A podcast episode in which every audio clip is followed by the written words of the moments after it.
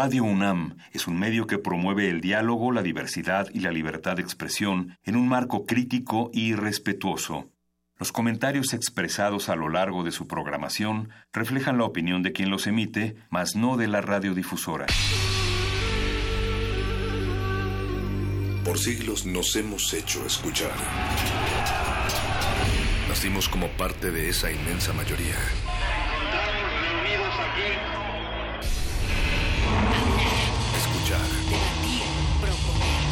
Cuestionar.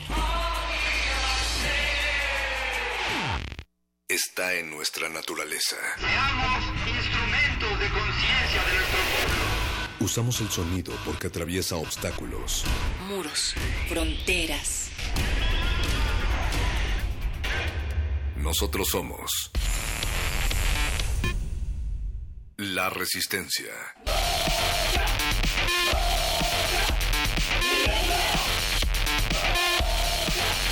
Resistencia modulada.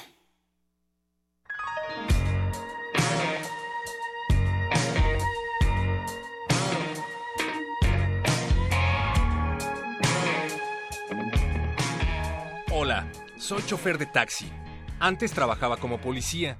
Tengo 35 años y mi vieja tiene que decirme siempre a dónde va. Es necesario. Es necesario revertir el hechizo. Ese que borra a las mujeres de los libros de historia, de las esferas de poder, de las antologías. Ese que las encierra entre cuatro paredes con solo colocarles un anillo. Me la paso llamándola por teléfono y si no me contesta, me emputo, porque seguramente está con otro. ¿Y saben qué? Me las paga. Desde la acera del mundo vemos pasar el largo desfile del absurdo. No logra intimidarnos su máscara de poder, ni los zapatos feroces con que guarda su ejida absoluta. Tampoco nos seducen sus oropeles y comparsas de dragón bicéfalo.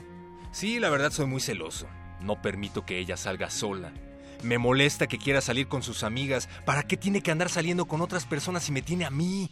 Tampoco me gusta cuando llego a mi casa que estén vecinas metidas hablando con ella.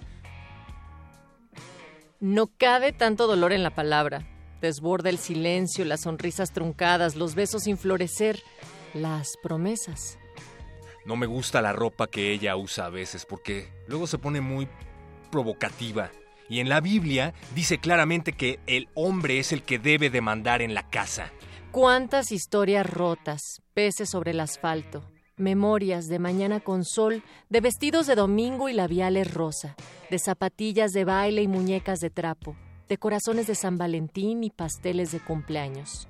Mi vieja tiene que hacer lo que yo le digo. Y cuando no lo hace, me enojo. Sí, me enojo. Y cuando me enojo, tengan cuidado, porque me pongo bastante violento, la verdad. Porque tus manos son pájaros ansiosos, porque tu pelo es río y tus pasos huella de una luna sobre el césped. Lolita y Litina, Leti Sola Ana, Terese y Ale. Sus nombres tapizando la ciudad con gritos, con margaritas pisoteadas, con poemas muertos antes de extender las alas. Si las cosas no me salen como yo quiero, me enojo. Si me pongo triste, pues no lo demuestro, ni que fuera puto. Si ponen en duda mi hombría, me enojo. Si no me hacen caso, me enojo. Y si me enojo, créanme, la tierra tiembla. No podemos cerrar los ojos al terror, su laberinto podría devorarnos. Para contener esta sombra que se cierne, sumemos nuestra voz contra la palabra. Hagamos pactos de amor, treguas de deudas, que no falten rosas ni versos ni canciones. Seamos intolerantes al silencio para que ni una más sea despojada de abril, del viento y de la lluvia. Ay, se me olvidaba decirles. Estoy separado, porque me aplicaron medidas cautelares, porque dicen que yo le pegué a mi vieja, cuando en realidad lo que hice fue darle una cachetada porque salió sin mi permiso. Esta ciudad cuenta historias. Esta ciudad resiste. Resistencia modulada.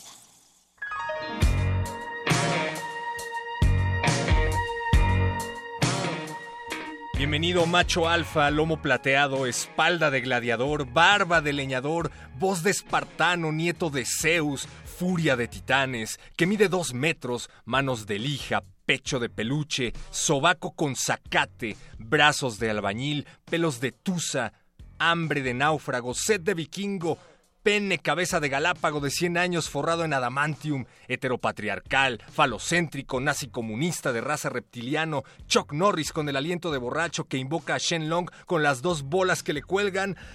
Y se me olvidó lo que iba a decir Natalia. Le estás dando la bienvenida a todos aquellos que se identifiquen con eso, pero también a los que no, porque esta semana estamos platicando y vamos a tener unas conversaciones sobre qué es esto de las nuevas masculinidades, perro muchacho. Lo que tú estabas definiendo tiene que ver con concepciones tradicionales de qué es ser un hombre y nosotros queremos preguntarnos, ¿realmente están vigentes y hasta dónde? Y créanos, querida Resistencia, que esta es una pregunta que nos ha hecho pues preguntarnos y reflexionar muchísimo tiempo a nosotros, porque justamente los estamos invitando a que respondan esa pregunta en Twitter, arroba R les pregunta qué es ser un hombre. Y, es una muy buena pregunta, Natalia Luna, ¿qué es ser un hombre? Pues 66% ha dicho que cuestionan los, los estereotipos que antes colocamos, como 30% han dicho que tener pene, 4% no mostrar debilidad y aún nadie ha dicho que ser hombre es ser proveedor y protector. ¿Tener pene es la opción que se está llevando la encuesta? No, cuestionar estereotipos. Muy bien. Pero sí, le sigue tener pene en un 30%. ¿Y ya podemos decir por qué pusimos esa pregunta o esperamos? Yo creo que podemos decirlo. Ok. ¿No? O sea, ¿o no? Sí, yo digo Hasta que los sí. cuatro días. Pues es que es una pregunta truculenta, más bien una opción truculenta. Es truqueada, está truqueada. Porque si asumes que ser hombre es inherente a tener pene, entonces asumes que en el momento en el que te lo cortaran, dejarías de serlo. Y viceversa, si una mujer decide ponerse un pene, en ese momento automáticamente se vuelve hombre. Exacto, desde ahí también se desdoblan las identidades de género, como cada quien también se ha querido identificar. Eh, pero efectivamente, si nos resumimos a solo lo físico, entonces alguien que nace con genitales de hombre y que de repente por cualquier accidente o cualquier cosa tiene que perderlo, entonces esto hace que sean o no sean hombres, pues no sé, pero el 30% ya dijo que tener pene es ser hombre, resistencia. O sea, ¿tu pene te hace a ti? Esa es una buena pregunta. Créanme que pueden pasar a responderla a Facebook Resistencia Modulada, también en Twitter arroba R Modulada y tómense una foto en Instagram escuchando Resistencia Modulada del torso hacia abajo con filtro magenta, arroba R Modulada en Instagram. Mañana vamos a platicar de esto con Gendes, vendrá por acá Vicente Mendoza y Patricia Carmona y finalmente también tendremos la perspectiva desde la sexualidad con el doctor Misael Rojas, así es que estén al pendiente. Esto pasa mañana acá en el cabinazo de 8 de la noche a 9. Toda la semana vamos a estar haciéndonos esta pregunta y a donde nos lleve, llegaremos a donde tengamos que llegar. Mientras tanto, le queremos dar la bienvenida a los dos hombres fuertes que hacen posible esta producción, Eduardo Luis Hernández, don Agustín Mulia en la producción, Alba Martínez en la continuidad que rompe los estereotipos de género, pero sobre todo las orejas sin género que están del otro lado de la bocina. Y esta noche llegarán los muerdelenguas con conductas viejas y nuevos en libros, buenas y malas costumbres literarias, autores polémicos que antes no lo eran. En unos minutos más, el gordo y el flaco comiendo galletas de literatura estarán en esta cabina. Y después Cultivo de Hercios viene a la cabina de Radio UNAM de FM y la convierte en un baño de vapor. Apache Raspi y Francisco de Pablo van a platicar con Martín Brun y Augusto Bracho acerca de sus proyectos y se van a, se van a quitar la toalla. Trae conjunto, van a estar acá tocando sabroso, así es que música en vivo para sus oídos más vivos que nunca. Y nosotros queremos que ustedes lleguen vivos, pero al domingo 21 de octubre, porque es cuando estaremos haciendo la celebración del cuarto aniversario de Resistencia Modulada. ¿Se acuerdan? que en un 18 de agosto estábamos de manteles largos y solamente con cuatro velitas colocadas en el pastel. Bueno, pues es tiempo de que ustedes saquen pastelitos, quesos, panes y todo lo compartan en un picnic con nosotros donde habrá mucha música, mucha radio desde la Casa del Lago, perro muchacho. El espacio sonoro de Casa del Lago va a recibirnos para hacer efectivamente un picnic y vamos a tener un evento que empieza desde las 2 de la tarde, Natalia Luna. Van a estar nuestros amigos de Radio Nopal transmitiendo en vivo. Van a estar nuestros amigos de No FM Radio y de Rock 101 también transmitiendo en vivo. Va a haber sonidero por parte de Resistencia Modulada y vamos a tener hasta una sesión de magia. Exacto, y también estará la sala Lumière, que se estarán proyectando dos filmes, Aquarius y El Intenso Ahora. Esto será el domingo 21 de octubre a partir de las 2 de la tarde. La entrada es gratuita, es libre. Les esperamos en el espacio de la Casa del Lago y también decir que vamos a tener una transmisión especial para Radio UNAM que será de 3 de la tarde a 5 de la tarde. Tendremos dos horas para que ustedes también disfruten de charlas y, de otras cosas. Digamos, no vamos a transmitir lo que está en el cartel, eso solamente lo va a poder presenciar quien llegue ahí de manera directa, pero sí tendremos conversaciones y música para pasarla rico para quienes estén lejos y solamente entren en contacto a través de las ondas hertzianas. Y para que nos conozcan y determinen por qué algunos decidimos dedicarnos a la radio y no a otra cosa. Así es que vayan, este domingo 21 de octubre a partir de las 2 de la tarde a Casa del Lago. Natalia Luna, ¿cuánto cuesta este evento? Entrada gratuita, perro muchacho. Entrada gratuita, así es que vayan, compartan el evento y díganle a todos sus amiguitos porque se va a poner buenísimo. Eso, así es que recuerden, el evento ya está colocado también en nuestras redes. Estamos en Facebook como Resistencia Modulada, Twitter arroba R Modulada y también pueden buscarnos en Instagram como R Modulada. Perdón, te iba a decir que ahora sí echamos la casa por la ventana. Hemos tenido varias fiestas de aniversario, pero viendo el cartel de esto. oye, ya habías dicho que tendremos este dueto de rock melt también van a estar tocando ahí en directo. Gracias, Natalia, era sorpresa. Ahí está. no, no, no, cero sorpresas y mucha invitación para ustedes. Compartan el evento también en redes sociales, inviten a su prima, amigo, mamá, a quien quieran de construir a los hombres en su vida también y ahí estaremos. Lleguen vestidos de hombre, lo que sea que eso signifique para todos ustedes. Los dejamos ahora sí con el gordo y el flaco de la literatura que van a seguir cuestionando estos conceptos al ritmo de los zafiros por no comprenderte, Natalia Luna. Pura música cubana en resistencia. Resistencia modulada.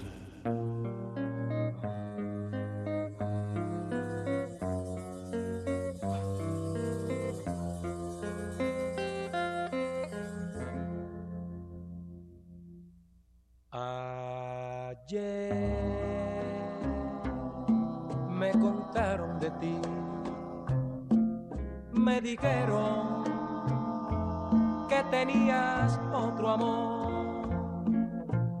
Hoy estoy sufriendo un gran dolor, porque sé que para siempre te perdí.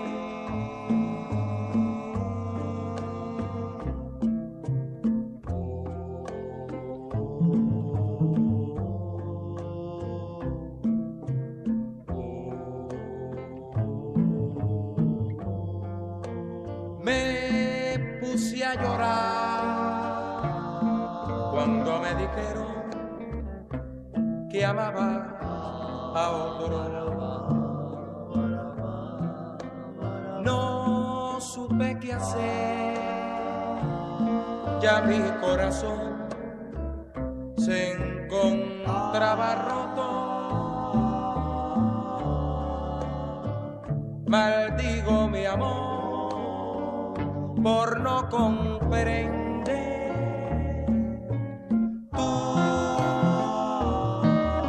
de ser. Pero qué dolor saber que ahora tienes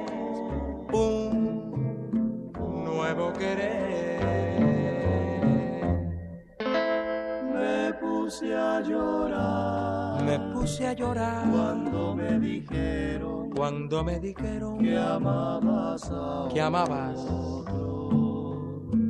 a otro. No supe qué hacer. No supe qué hacer. Ya mi corazón. Ya mi corazón. Se encontraba roto. Se encontraba roto. Maldigo mi amor por no comprender tu modo de ser. Pero qué dolor saber que ahora tienes un nuevo querer.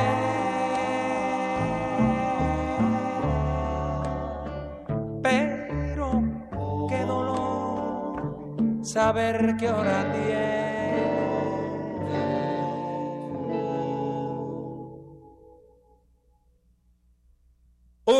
Nuevo querer.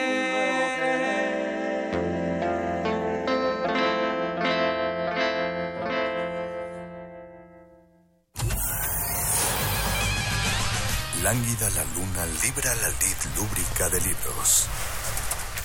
Maleable la mente emula al mutante milenario. Muerde lenguas, letras, libros y galletas.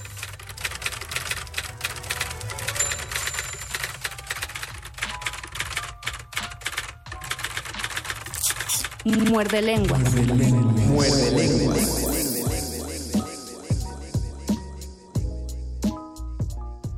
Este hábito de saludarlos en la cabina de FM de Radio UNAM ya se ha convertido en viejo porque llevamos más de cuatro años y por eso ahora les damos la bienvenida a este muerde lenguas que hablará sobre viejos hábitos y a mí me gusta mucho porque hay buenos y malos. De eso vamos a discutir, pero antes de discutir de eso tengo que presentar a mi compañero el Mago Conde. Oh, no, no, no, muchas gracias Luisito Flores. Más bien yo tengo el gusto de presentar a Luis Flores del Mal, mi compañero que abrió esta cabina y efectivamente vamos a revisar si se le pueden enseñar nuevos nuevos trucos a viejos escritores o nuevos trucos a viejos lo que sea. O viejos trucos a nuevos escritores.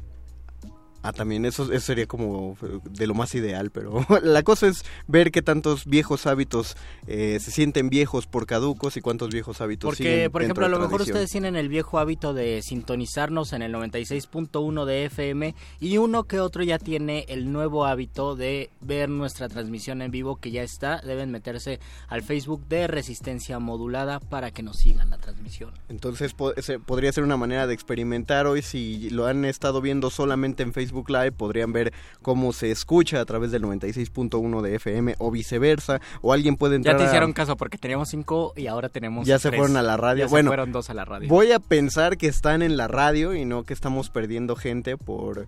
Eh, mientras les mostramos esta bonita pluma promocional de Radio UNAM, pueden llevarse una en alguno de nuestros programas de resistencia modulada. Manténganse sintonizados para saber cómo. Pero antes, Luis, tenemos un viejo hábito los lunes y es muy Tenemos un gran y viejo hábito que es decirles la mejor oferta teatral. La mejor oferta teatral cuando levantamos los textos de la página se lleva a los escenarios y vienen aquí a decirnos qué es lo que está ocurriendo en la, en la escena teatral de nuestra ciudad. Esto, aparte de ser un programa de, de radio, es un programa de mano.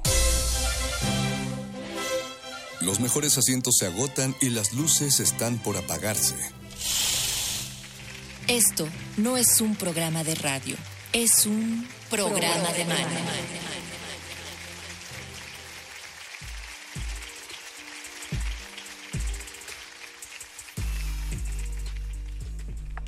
Desde la entrada de Adolfo Prito 133 aquí en la estación en Radio UNAM eh, empezó a entrar un olor como de verduras, como de carne, como de tacos de canasta de 7 por 10 pesos. Los que son eh, chidos. Los que son chidos, si, tienen estómago para sobrevivir a ellos. A mucho incienso también, a hierbas que curan toda clase de, de, hongos y de, y de cosas, y panaceas universales incluidas en hierbas y en polvos pica pica.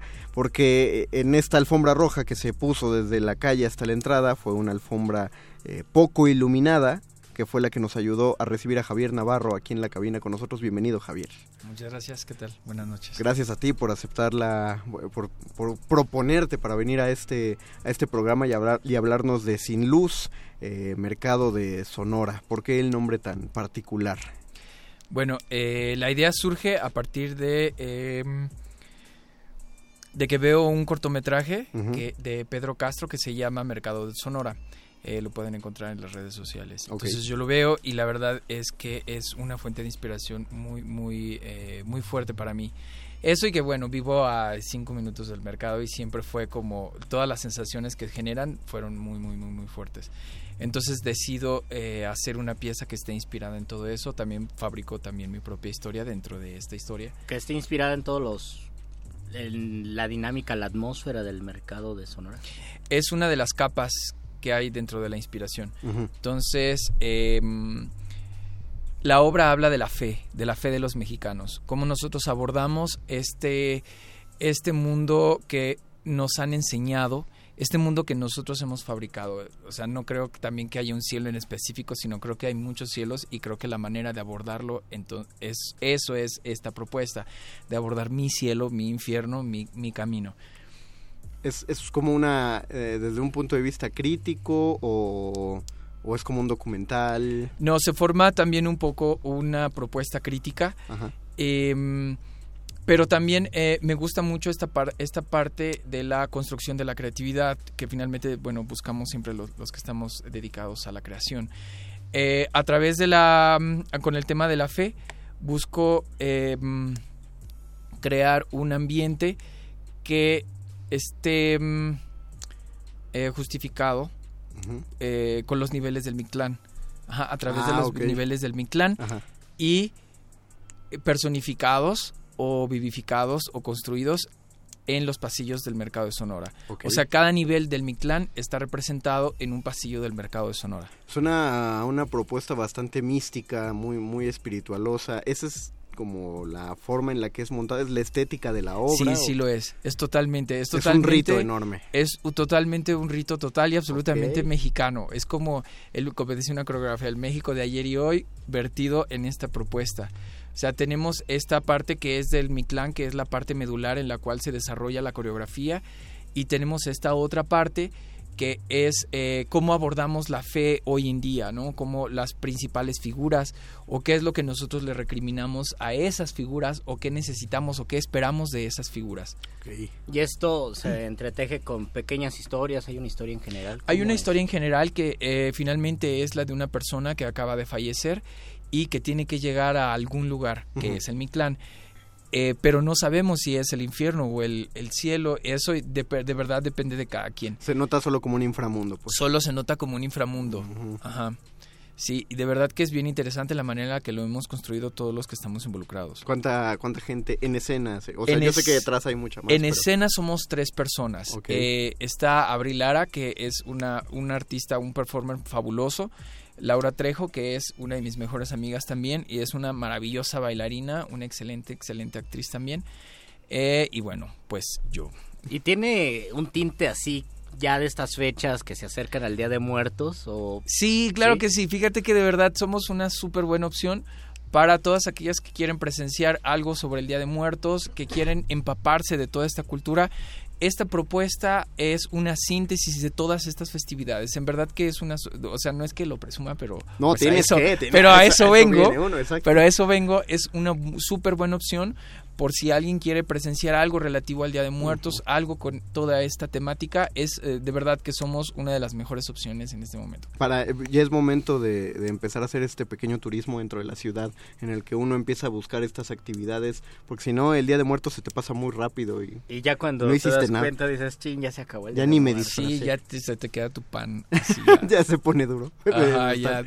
Eh, ¿A quién ok, se te ocurrió a ti eh, cuando viste este documental, ya ya conocías a, a, Abril y a Laura para eh, meterlas a este montaje. Abril no la conocía, como... a Laura okay. la conozco, bueno, pues desde la escuela nos formamos juntos, no uh -huh. éramos tan amigos, siempre le, rec le recrimino eso, pero eh, Abril después la conozco en otro montaje con esta Irene Martínez, una fabulosa coreógrafa, uh -huh. y la conozco ahí y pues empezamos a, trabajar a trabajar juntos y después eh, pues se integra con nosotros. Y de verdad que su presencia ha, ha ayudado a crecer a es, esta pieza.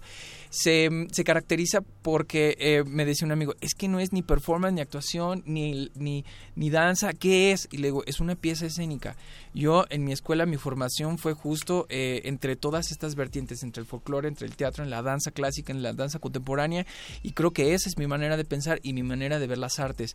Entonces justo aquí en esta propuesta lo, lo, hago, lo hago material. Entonces tal cual sí es como un rito, porque hay, hay muchas disciplinas que, que se envuelven, ¿no? Sí, ha sido bien complicado eh, abordar la actuación desde la danza y viceversa. Uh, eh, también es un poco una instalación, este Paul Alarcón que se encargó de hacer toda la parte de la escenografía, oh, de la producción de arte, es por sí sola la pieza podría ser una pieza museográfica y eh, bueno toda esta parte visual lo ha enriquecido bastante la propuesta del maestro eh, Ricardo Ricardo Velázquez que es el que hizo toda la musicalización es simplemente genial. Todo, eh, esta pieza se está presentando todos los sábados de octubre, por lo tanto, eh, sabemos que les quedan dos funciones. Dos funciones. Pero ¿cómo les ha ido hasta ahora? Esta- estamos como en, en a media temporada, ¿no? ¿Cómo les ha ido? hasta La primera función fue bastante bien, la segunda pues eh, no fue tan bien, pero finalmente hubo gente y sabes que me gusta llegar y acercarme al final a todas las personas y decirles cómo se sintió no sé qué y ver como este nudo en la garganta y, y es la verdad está bien padre. Sí, Ah, hay, hay, hay, sí, hay una cosa de, de, de la segunda función, ¿no? Es como Ay, en- sí, en, es una cierto. temporada. Es cierto, pero, pero- pero es como de maldición en, en general. Por eso siempre le decimos a la gente cuando tenemos eh, chance de agarrar las temporadas antes de que inicien, de, de que no, no dejen que se haga de chicle, porque llenan el estreno, se retacan en la última función, pero... se descuidan. Dejan, dejan medio vacío. No, y la, y la segunda, en- entre la segunda y tercera sí hay ahí algo... Ay, ahí hay una cosa muy rara, pues así lo es. Espero que con esto de verdad mucha gente eh, nos tome como una, una súper buena opción para, para empaparse de toda esta atmósfera de Día de Muertos, todo este ambiente de incienso, este nivel espiritual, este acercamiento con el inframundo que finalmente se están abriendo las puertas, o, eh, eh, o por lo menos eso nos gusta creer, y que nos, eh, nos vayan a visitar. ¿Y esto ya inició o van a Sí, sí, Sí, Inició ya inició, iniciamos, estamos todo, eh, todos los sábados del mes de octubre en el foro La Nave, eh, es Vertis 86 y bueno, pues ahí estamos y mm, Foro La Nave Vertis 86, los sábados, ¿a qué hora? a las 7 pm las hay 7. estacionamiento. Ah, Muy importante. bueno decirlo. saberlo. Está cerca del metro... Val- entre Valderas y Salto del Agua, solamente bien. que creo que llegar por Valderas está un poco más mejor, la verdad. Es más eh, adecuado. Doctor, Sí, es mucho mejor llegar por ahí. Doctor José María Bertis, número 86. Ajá. Está en el cuarto piso, el foro La Nave. Eh, o... Sí, es un fantástico lugar. La verdad Sí, es que sí, yo sí. creo que la experiencia empieza desde que vas caminando por la colonia. En serio, la colonia, cómo se vive, entras al edificio, cómo es una estructura así medio, medio como bodega, medio como sí, como naturaleza. Eh, De verdad está muy interesante. Porque, porque es parte de, estos edificios que todavía son de tradición en la ciudad. Entonces, es- es está bonito. padre transitar por ahí y está muy padre también ingresar a la nave. Eh, justo por lo mismo, ya, ya empiezan su recorrido al Mictlán en buena onda, no, no tengan miedo. no literal. No literal. Recuerden, quedan estos dos sábados a las 7 de la noche. eh, lleguen, pues, lleguen antes para, para que alcance un buen lugar, para que tengan lugar.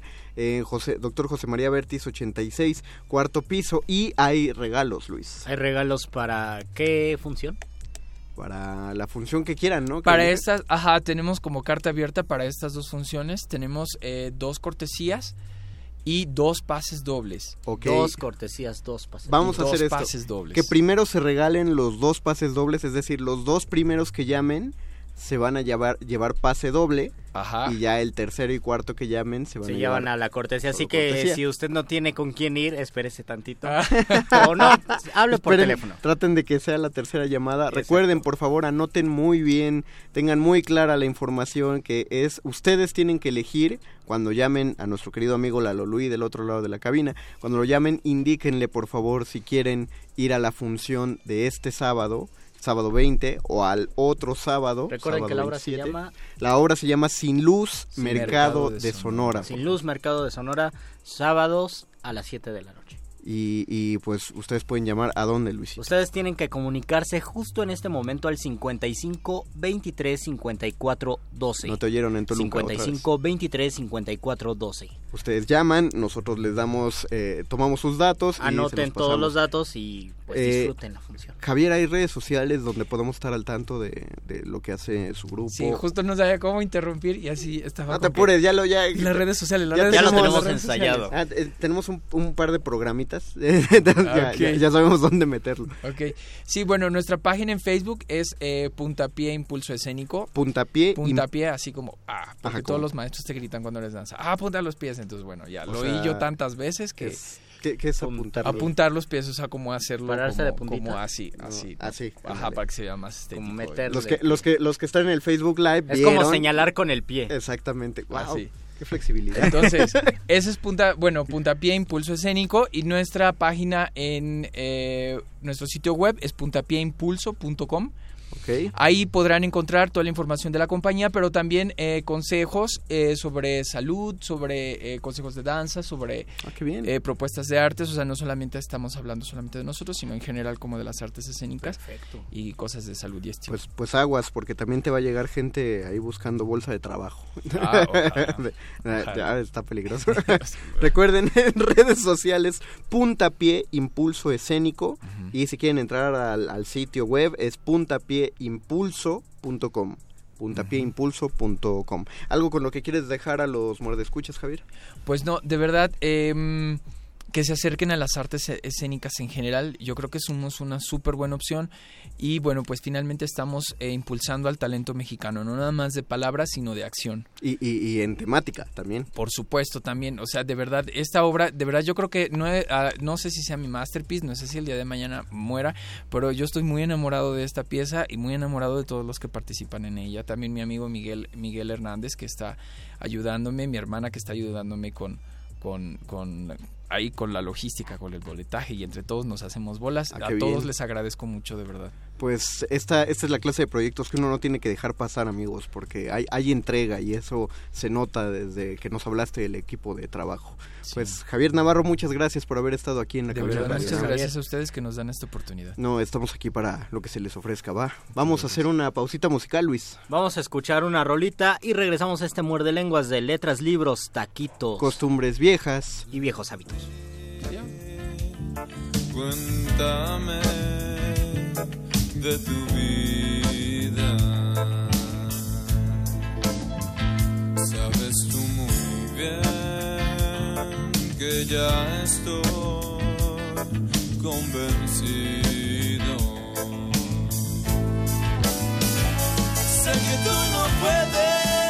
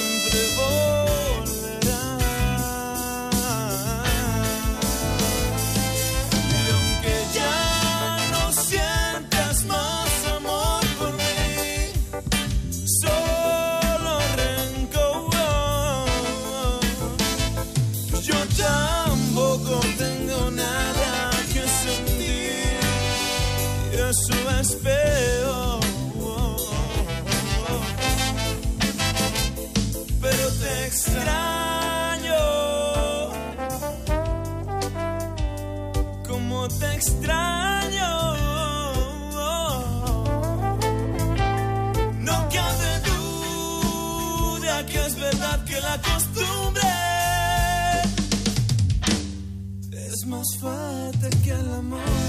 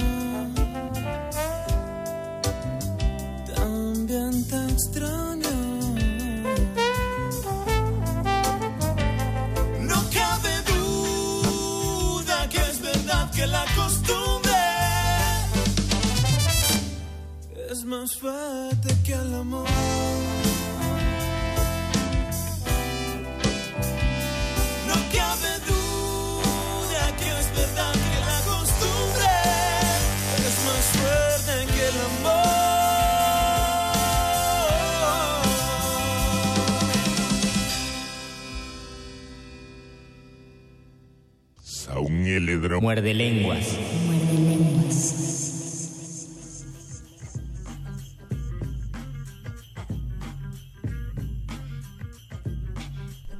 Regresamos a este muerde lenguas y escuchamos Costumbres, una vieja canción en una, en una nueva interpretación. Queremos saber eh, qué piensan de los viejos hábitos. Queremos saber si ustedes saben eh, qué interpretación escuchamos. No se, lo vamos a, no se los vamos a decir todavía. Sobre todo pensar en los viejos hábitos tanto como buenos hábitos y malos hábitos, en la lectura, en la escritura y en el mundo de los escritores en general. Ahí ten- tenemos un comentario. Tenemos un comentario grande, Esquivel. tengo que acercar esto.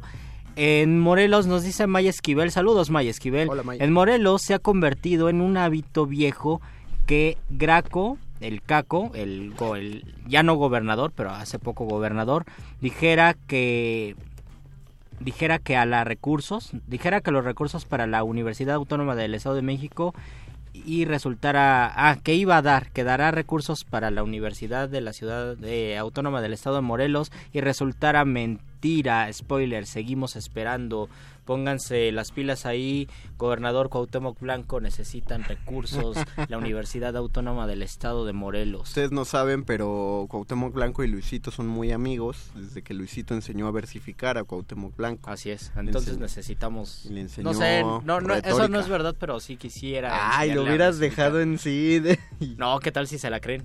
Queremos saber cuáles son los viejos hábitos. Por ejemplo, ahora que Maya Esquivel menciona la universidad, eso es un hábito en la actualidad de los literatos, de los letrados, estudiar letras o estudiar ahora creación literaria, pero no tiene mucho tiempo. Antes el hábito era dedicarse a la diplomacia o estudiar para abogados o estudiar cualquier otra cosa no relacionada con la literatura. No sé si fuera bueno o mal hábito, pero es un hábito que ya se cambió. Es como una frase de Rius en, el, en, en Marx para principiantes que dice que Marx estudiaba lo que se estudió, lo que se acostumbraba en la época. ¿Qué y lo se que acostumbraba en la Lo que se acostumbraba en la época es que el papá decidiera que estudiaba. Es buen chiste. Y estudió eh, Derecho. No, eso. Sí, Estudió sí, derecho como muchos otros escritores que finalmente ¿Qué otras se carreras había en digo yo digo por ejemplo en siglo de oro porque todos estudiaban leyes Todos estudiaban leyes y era Lope, era más o menos lo que se tenía que estudiar porque o leyes o para no padre. creo que se no creo que existiera variedad no esto de ay quiero estudiar gastronomía quiero estudiar gestión cultural estudiabas estudiabas leyes y de hecho por eso la universidad tiene esa estructura bueno el campus de ciudad universitaria en el sur de la ciudad porque eh, tien- tiene la estructura medieval donde primero se tenía que estudiar una persona sabia, un, un clérigo tenía que estudiar leyes y tenía que estudiar letras. Por lo tanto, está la facultad de letras y a un lado la compartimos con la facultad de derecho, que Oh. de repente son muy desiguales, pero se complementan porque al fin de cuentas un clérigo tenía que saber de letras y de leyes. un clericote pero es, es como según yo letras era como parte de un tronco común de cualquier estudio ¿no? Eh, sabían eh, desde chavitos les enseñaban latín griego y literatura ¿no? Sí, De latín, griego, literatura y por supuesto que todas las personas de hace 500 años, bueno, todos los escritores de hace 500 años sabían latín o por lo menos tenían una visión más o menos decente del latín y otra eh, a veces del griego. Y ya cuando se aventuraban más del hebreo, como Fray Luis de León. Pero soltemos, soltemos la bomba de lo que habla, de lo que nos referimos también con viejos hábitos, nuevas costumbres y parte de la, de, de lo que está tratando la resistencia esta semana acerca de nuevas masculinidades. Hace poco salió una nota eh, y es algo que ya lleva cargándose pues años, me parece, donde se buscaban prohibir libros de Arturo Pérez Reverte. Eh, en particular también se hablaba ahí de libros de Neruda y de otros más, justamente Existe por el una, contenido. una lista negra de autores donde ahora con, con una nueva lectura y tal vez con más criterios se dice pues aquí hay homofobia, aquí hay machismo, aquí hay violencia implícita, entonces se comienza Misoginia. misoginia. entonces se, se juzgan se juzgan escritores con esos criterios y y también se, se abre una polémica interesante. ¿Qué tanto eh, conviene, por ejemplo, condenar a Octavio Paz, a Pablo Neruda, incluso a Efraín Huerta, Ajá. o a Jorge Luis Borges, que era una persona misógina, eh, por algunos de los escritos y sí por su forma de ser, y tal vez desplazarlos de la literatura? A mí, a mí sí me pone en jaque. O sea, la verdad sí es el, en, en muchas de las cosas o en muchos de los defectos que uno, que uno carga y se los dicen a uno de frente, uno es, es, más fácil corregirlos. Uno dice, ah, no, pues sí, no está tan padre hacer chistes de ese tipo o, ser de este tipo de personas tal. Pero ya cuando nos metemos en literatura, en arte en general, yo sí me siento muy en jaque. La verdad no sé qué pensar porque sí me encantaría defender eh, la literatura, pero se está volviendo a defender pues es que no sé si es defender lo indefendible eh, y no sé en qué momento pintamos la línea, ¿no? Uno pensaría, por ejemplo, en el caso de Reverte. Eh, Reverte sigue vivo y podría escribir, eh, podría cambiar, si, si esa es la, la queja, él podría buscar, quizá, si, si le nace, buscar cambiar su forma de escribir o evitar ciertas temáticas o adaptarse a las nuevas temáticas, ¿no? Porque sigue vivo. Eh, pero entonces solamente debemos aplicarlo con autores vivos, se lo debemos condonar a los autores muertos porque ya no hay... Eh, ya no hay este manera de corregirlos excepto una censura espantosa eh, me suena mucho en Radio Nam estuvo sonando una frase de de Juan José Arreola, que estaba, se estaban haciendo los festejos de su natalicio 100, y eh, tenía, tenía, era parte de una entrevista, él decía que era heredero de una tradición en la que eh, la mujer existía como objeto de, de, adoración, pero también como objeto tal cual. Entonces que en esa tradición el problema es que la mujer se volvía un bien asequible, un bien al cual se aspiraba y se nulificaba su condición de ser humano al, al ponerla prácticamente como trofeo. Que viene no, no a lo mejor desde el amor cortés o desde Uf, antes, porque viene, ahora decimos que se romantiza el amor o es el amor romántico y este síntoma viene desde la Edad Media donde la mujer y, y el hombre tenían un trato como el vasallo y el... Uh -huh y el, y el dueño del vasallo, en este caso el vasallo era el amante. Yo eh, no, no, estoy citando, o sea, sí, esa es mucho la idea de lo que decía Arreola, palabras más, palabras menos, remataba diciendo... Eh, yo y, y, reconozco, y me reconozco culpable como heredero de esa tradición. Me, gust, me, gustaba mucho esa cápsula y creo que producción en Radio UNAM la eligió muy bien justamente porque te abría un, un, debate a ti mismo cuando estabas oyendo la radio porque no sabías exactamente qué pensar de Arreola, es decir, se reconocía culpable pero tampoco eh, se estaba eh, como, como, condenando a sí mismo. Eh, no se castigaba, pero sabía lo que ocurría, pero no se corregía, claro, etcétera. Se, se o sea, debe, es una visión muy tener, extraña. Ajá, se deben tener muchas aristas porque por un lado es decir, tú eres el escritor en sí era misógino o simplemente estaba reflejando un momento de su realidad. Lo que pasa ahora, por ejemplo, con la escena del rap. Dicen, es que yo no puedo dejar de hablar de drogas, de asesinatos, de asaltantes, porque es mi realidad. Y el arte, eh, ellos tienen la idea tal vez aristotélica de que debe reflejar la realidad y por lo tanto, si esto es mi realidad, tengo que hablar de esto. Entonces sí es un punto crucial porque dices, si es su realidad o como decía Borges, eres hijo de tu tiempo y como hijo de su tiempo, pues estaban estaban escribiendo así porque había una tendencia y un ejemplo es es Lorca, Lorca era homosexual y en una de, en uno de sus poemas la oda a Walt Whitman condena cierto tipo de homosexuales. Dice, "Yo condeno a los a los jotos de México y a los maricones, es decir, a las personas que ahora pensamos que son afeminadas o que tienen estos atributos, eh, se les a las locas, como dice nuestro amigo César Cañedo al que le mando un saludo, él Lorca los condenaba. Unos no sé, unos 20 años después, Efraín Huerta, a sus veintitantos años, escribe un maravilloso libro que se llama Los Hombres del Alba y escribe ah, sí. un, un, poema que se llama Declaración de Odio. Este poema lo escribe uh -huh. porque Neruda escribe una poética donde dice, los poetas de ahora debemos escribir declaraciones de amor y declaraciones de odio. Huerta se lo toma en serio, escribe la declaración de odio a la Ciudad de México y entre todas las cosas que odia a Efraín Huerta y además dice te declaramos nuestro odio magnífica ciudad, es decir, todos odiamos uh -huh. en la voz de Efraín Huerta a la ciudad. Entre las cosas que odia es a los homosexuales y le dedica como tres ah, versos a los homosexuales y es algo complicado porque es un poema profundamente ah. lírico que mueve muchas fibras, pero esa parte es muy incómoda ahora, para este momento. Ah, pero pero ahora hay otro hay otro problema más grave de, de nosotros como lectores porque todas estas eh, conversaciones siempre se centran en el autor, ¿no? Y casi siempre está el argumento de cada quien eh, replica su momento, su época, la ideología del momento, y parece que es excusable, si lo es, eh, es entendible, pues, en el sí, momento. Es entendible. Pero sigue sin, sin arreglar el asunto de nosotros lectores porque uno a uno le gusta un poema, una pieza literaria porque converge con ideas y es y es muy difícil y ni siquiera estoy diciendo que uno diga me encanta declaración de odio excepto los tres versos de los homosexuales, ¿no? Porque igual y te gustan esos tres versos. Sí, pero y, pero de qué manera de qué manera lo puedes dejar claro es decir me gusta todo ese poema Menos y me gustan y, no y me gustan esos tres versos Pero no estoy de acuerdo. es, es como escuchar versos. una canción que, por ejemplo, también está muy... eh, que se está revisando ahora, ¿no? Que hay muchísimas letras de canciones que, que son... tiene violencia o misoginia. Ajá, o misoginia. Por ejemplo, esta canción de Mátala, ¿no? Que es como, eh, mátala, mátala, no tiene corazón, mala mujer.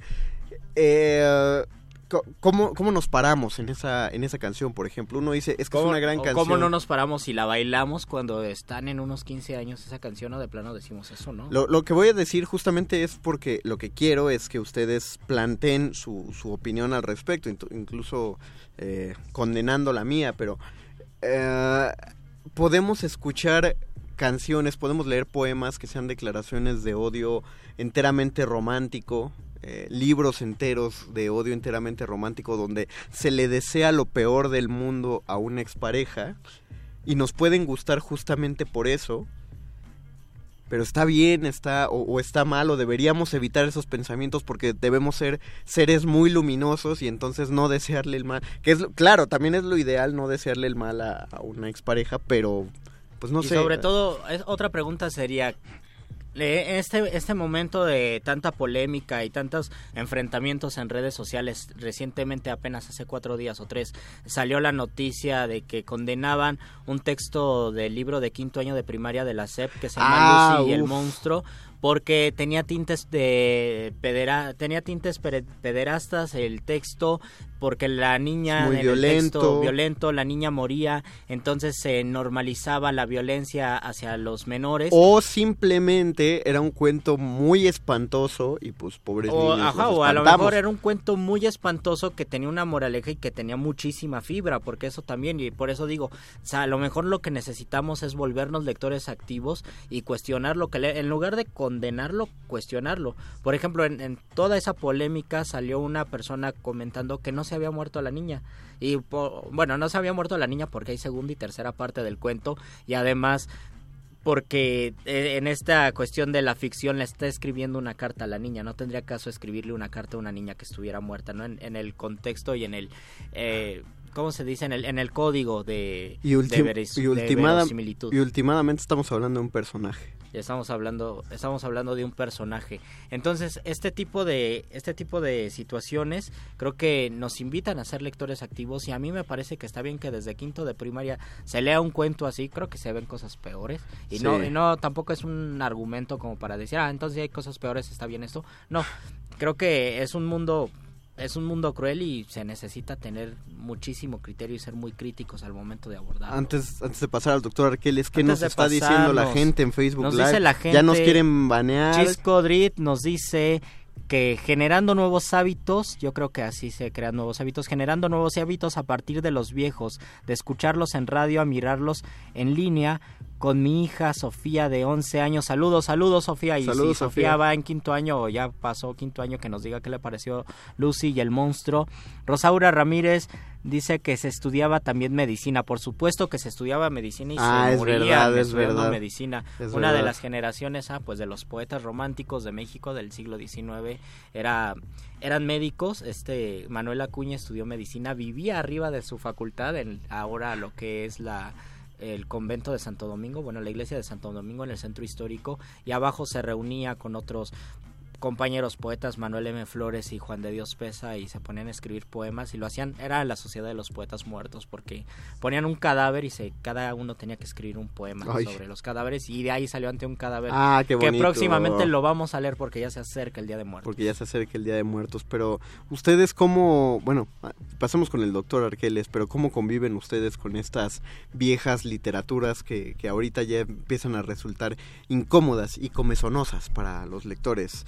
Ya es momento del segmento favorito de Muerde Lenguas. La hora de la iluminación. Con el doctor Arqueles. Cuando la primer duda del hombre surgió, el universo respondió con el conocimiento en forma de persona. Una persona con suéter.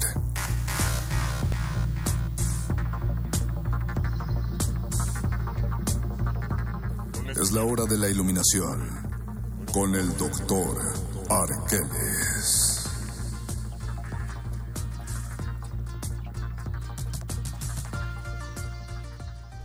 Doc, ¿usted qué opina de lo que estuvimos hablando? Usted que lo sabe todo y que lo ha vivido todo, ¿qué opina de los viejos hábitos y de las condenas al respecto? Definitivamente opino que la cuestión con los hábitos y las costumbres es si es que son o no prácticas conscientes. Es decir, precisamente pasa que muchas veces uno está acostumbrado a hacer ciertas cosas que no necesariamente son benéficas para nuestra salud o para nuestra vida tranquila. En ese sentido, justamente ocurre que las cosas que hacemos cotidianamente tendrían que ser analizadas. Tal vez podríamos dar unos dos pasos hacia atrás y repasar nuestro día y ver qué de lo que hice en ese día, que además es algo que hago comúnmente o que hago incluso diario, realmente me da un beneficio o no. Ya que tengo conciencia sobre ese acto, decido si sigo repitiéndolo o decido eliminarlo de mi vida cotidiana. Que usted lo dice en cinco palabras, pero en realidad es un proceso bastante complicado. Desaprender más, creo que es más difícil desaprender que aprender, ¿no? sí, porque estamos tan, tan, tan acostumbrados a lo que hemos hecho toda la vida finalmente a partir de la crianza, de la familia, de los eh, recursos que nosotros observamos a través de la vida social, es que conformamos estas cosas que hacemos todos los días, como beber refresco. Ah, esas, esas bebidas no existían tal vez hace 150 años. Incluso me estoy yendo demasiado lejos, tal vez unos 100 años y ahora es lo más común beberlas diario, no solo una, sino varias veces al día. La pregunta es qué tan bien o qué tan mal nos hace consumirlas. Porque se vuelve completamente inconsciente y automático inmediato. Pensaba, por ejemplo, en el modo de vida de los poetas malditos en el siglo XIX, que o en de ese los momento, estudiantes, o de los estudiantes, sí, que en ese momento, pues podía ser consciente porque era un símbolo de disidencia y de decir, yo estoy en desacuerdo de de la, de la urbanización. Quiero tener otra vida, quiero tener una vida clandestina nocturna, caminar en gabardina, eh, consumir opio y ajenjo y ahora esas prácticas, esos hábitos que ya son viejos, se automatizan y parece que ya es un perfil de ciertas personas y ciertos personajes que vemos. Yo decía de los estudiantes porque ocurre muchas veces que el hábito del estudiante es mal comer, mal dormir, mal estudiar y ocupar mucho de su tiempo en transportarse. ¿Qué tan sano es realizar esto todos los días para, para un universitario? ¿Qué tan bueno es para su desempeño académico? Sobre todo porque terminan y luego se meten a trabajar y repiten esta, eh, esta práctica. Y sobre todo porque ambas cosas, tanto trabajar como estudiar de esta forma de autoexplotación, es lo común es la costumbre. Me parece que es la idea de éxito, además. Y es lo normal, exacto, es lo que todos deberíamos aspirar a hacer. Y bueno, habría que poner en tela de juicio dicha afirmación precisamente porque son hábitos que tal vez nos están haciendo más daño del que pensamos, incluso porque no hemos pensado al respecto. A mí me parece bien, me parece que debemos cuestionar nuestros nuestros viejos hábitos, pero sobre todo creo que es eso, nuestros hábitos inconscientes. todo lo que hacemos inconscientemente debe ser cuestionado y debe ser puesto a la luz porque creo que es algo que nos enseña, yo no sé de física, pero la idea de la doble rendija y de las partículas que cuando son observadas se comportan de una manera y cuando no son observadas se comportan de otra manera, significa que cuando uno se observa una situación puede comportarse de otra manera esa situación y nos puede ayudar a progresar pienso eso. Sí, eh, ahí solo que eh, plantearía otros dilemas, ¿no? Es decir, eh, si yo en, socialmente evito chistes políticamente incorrectos para no este, ofender a nadie, pero los cuento eh, o, si los digo y me explayo con ellos en una reunión secreta con mis amigos.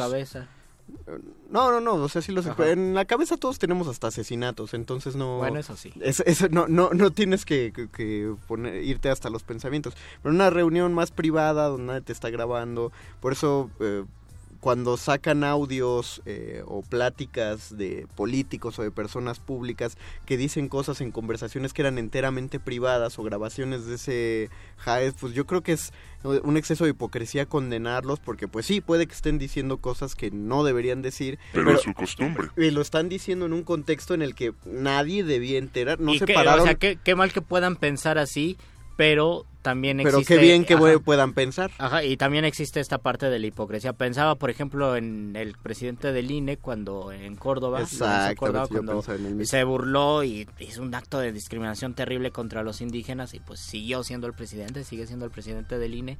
Eh, pues aquí entra esta polémica. No se burló. No se burló. Hay que reescuchar esa grabación. ¿Qué hizo entonces? Está, está eh, haciendo una ejemplificación quizá polit, muy, quizá sí, denigrante pero no lo hizo en ámbito de burla. Escuchen otra vez la eh, todas esas cosas hay que hay que reescuchar. Yo no la voy a escuchar. contra, es que contra la casta política tenemos un encono y obviamente vamos a condenar todo lo que hagan.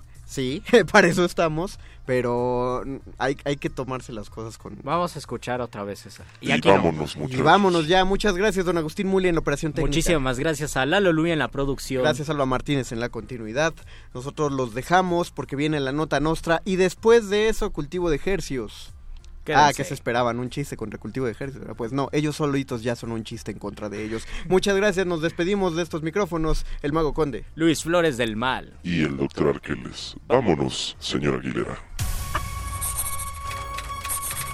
Los locutores del muerde lenguas se quieren deslocutor y muerde lenguarizar. El que los deslocutor y muerde lenguarice, buen deslocutor y muerde lenguarizador será.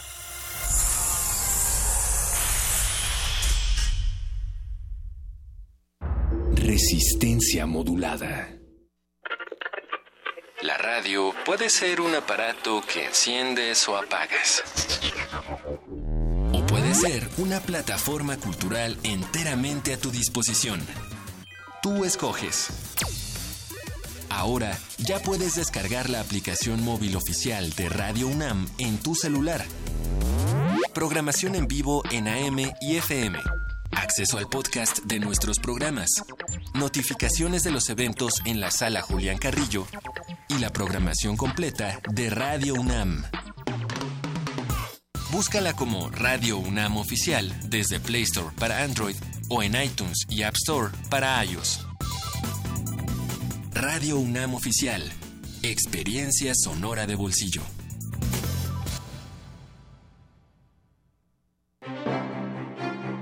Museo José Luis Cuevas exhibe In Memoriam, José Luis Cuevas, desde el origen, la primera retrospectiva que se realiza después del deceso del artista. La muestra se conforma por alrededor de 180 obras en diversas disciplinas y técnicas como pintura, grabado, dibujo, litografía. En la exhibición se pueden apreciar las etapas más relevantes de la trayectoria del artista. In Memoriam, José Luis Cuevas, desde el origen, se puede visitar en el Museo José Luis Cuevas en el Centro Histórico de la Ciudad de México.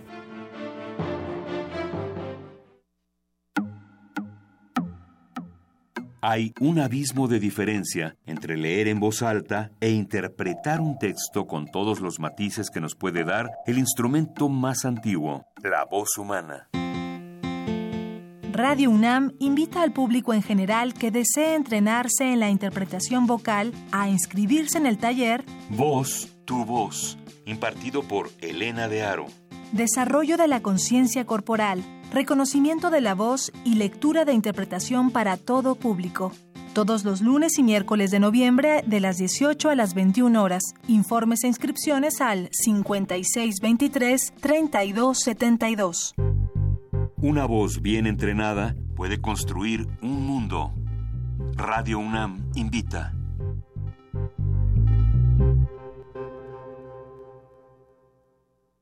Resistencia modulada. Interrumpimos lo que sea que esté haciendo para traerle este corte informativo. La, nota nostra. El último lugar para informarte.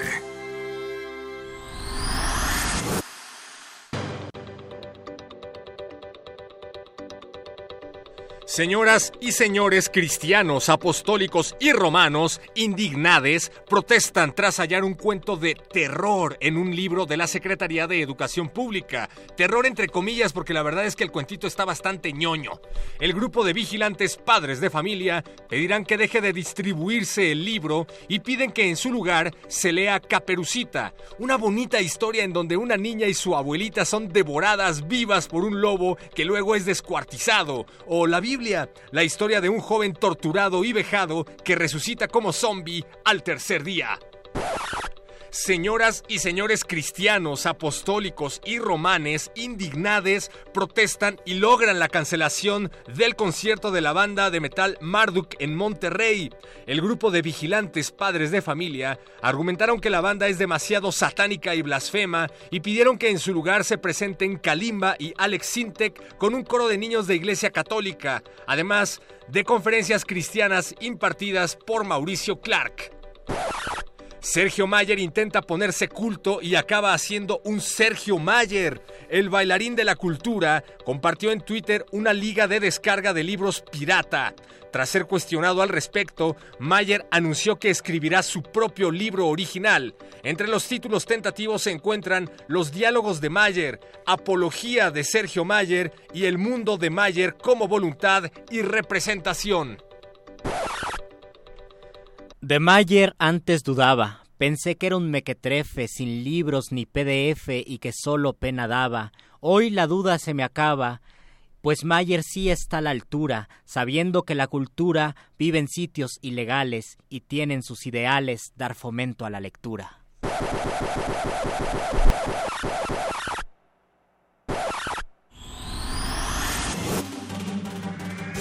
Estas fueron las últimas noticias que debiste recibir puedes continuar con tus actividades cotidianas. La nota, nota nostra. La nota nostra.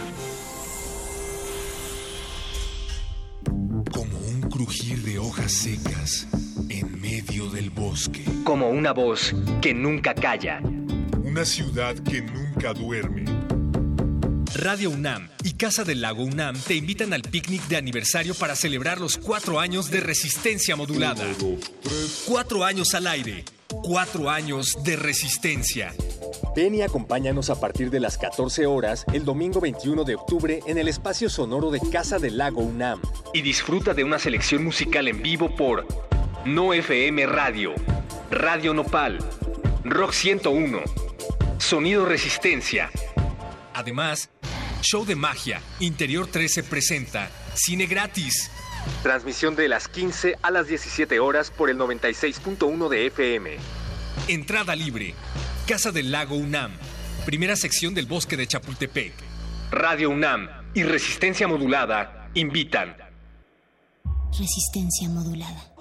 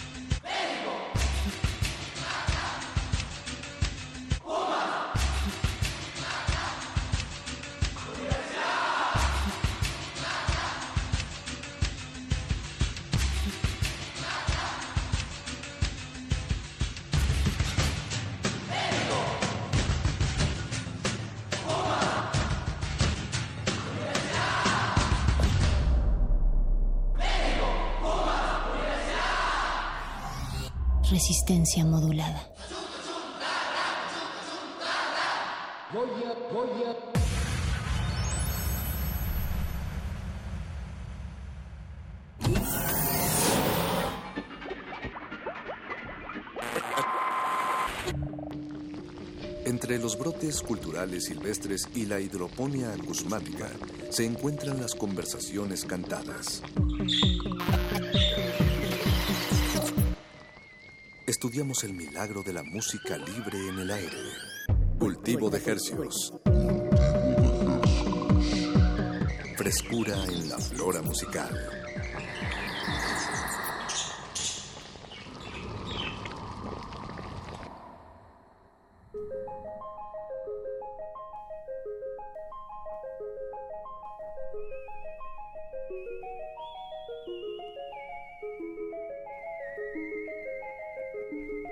Organismos audiosensibles y radioceptibles inmersos en las ondas hercianas. Bienvenidos a otra emisión de Cultivo de Hercios. El invernadero musical de resistencia modulada que se atomiza y transmite todos los lunes y jueves a las 9 de la noche en compañía de ustedes y de música recién hechecita que hacemos llegar hasta sus oídos. Por las mismísimas frecuencias del 96.1 de FM Radio UNAM. Llegando al Valle entero de México a través de esta frecuencia y a la aldea global a través de nuestro portal en línea www.resistenciamodulada.com. Me da mucho gusto saludarles, mi colega de esta noche y de todas las noches, desde hace cuatro añotes, Apache Raspi. Y mi otro colega que nos acompaña, pues como dices, las noches de los lunes y los jueves a las nueve de la noche, mi otro colega Francisco de Pablo, Buenas Paco noches, de Pablo. Buenas noches, buenas noches. Bienvenidos sean a este su espacio de cabecera, esperamos que así lo sea. Cultivo de ejercicios, charlas con músicos y celebrando el milagro de la música libre en el aire. Nos acompaña Eduardo Luis Hernández en la producción, por supuesto, y don Agustín Mulia en la operación técnica, Alba Martínez en continuidad, todavía no se va. Y pues contentos de, de- Contentos. de- de una emisión más. Ya nos estamos acercando peligrosamente a las 400 emisiones, Apache. O más Ah, bien, bien. a los 400 invitados. Me da muchísimo gusto que tú lleves el conteo de esto, Paco. Yo sé que estás haciendo Excel. tu reporte de ejercios. Eh, 400 invitados, se dice Casi fácil. 400, pero sí. Y, y contando, porque hoy, octubre 15, a las 21 horas con 9 minutos, esto es Radio en Vivo. ¿Qué va a acontecer de aquí hasta las 10 de la noche, Paco? Tenemos música, queremos llegar hasta la comunidad de sus oídos. En esta noche nos acompaña El Conjunto, un proyecto de Augusto Bracho, un viejo camarada de aquí de La Resistencia. Augusto Bracho, músico venezolano, que en este proyecto, el conjunto, lo acompaña Martín Brun, eh, argentino. Y bueno, parece, ya los vi aquí a través de la, del vidrio y traen, una, traen un cuatro venezolano. Va a haber música en vivo, así que no le cambie. Aparte vamos a estar escuchando de su disco Antología 2, eh, pues canciones de El Conjunto. Y antes de eso, Paco, les queremos hacer una muy atenta invitación para este domingo, este mismo domingo, porque festejamos el cuarto aniversario de Resistencia Modulada con una jornada al aire, al aire libre con radio en vivo, intervenciones de locutores, entrevistas, actos musicales y sets sonoros, proyecciones de películas y oferta gastronómica. Todo esto, ¿dónde va a ser, Paco? Va a llevarse a cabo este domingo en Casa del Lago UNAM, ahí en la primera sección del Bosque de Chapultepec. El evento es, por supuesto, completamente gratuito, para todas las edades. Y pues es eso, reunirnos, vernos a las caras, eh, platicar, conocernos. Eh, nos van a acompañar, como bien decías, nuestros colegas de, de Radios Primas Hermanas. Van a estar eh, personas de No FM, de Radio Nopal, de Rock 101 en línea, todos compartiendo eh, música. Va a ser una especie de radio en vivo.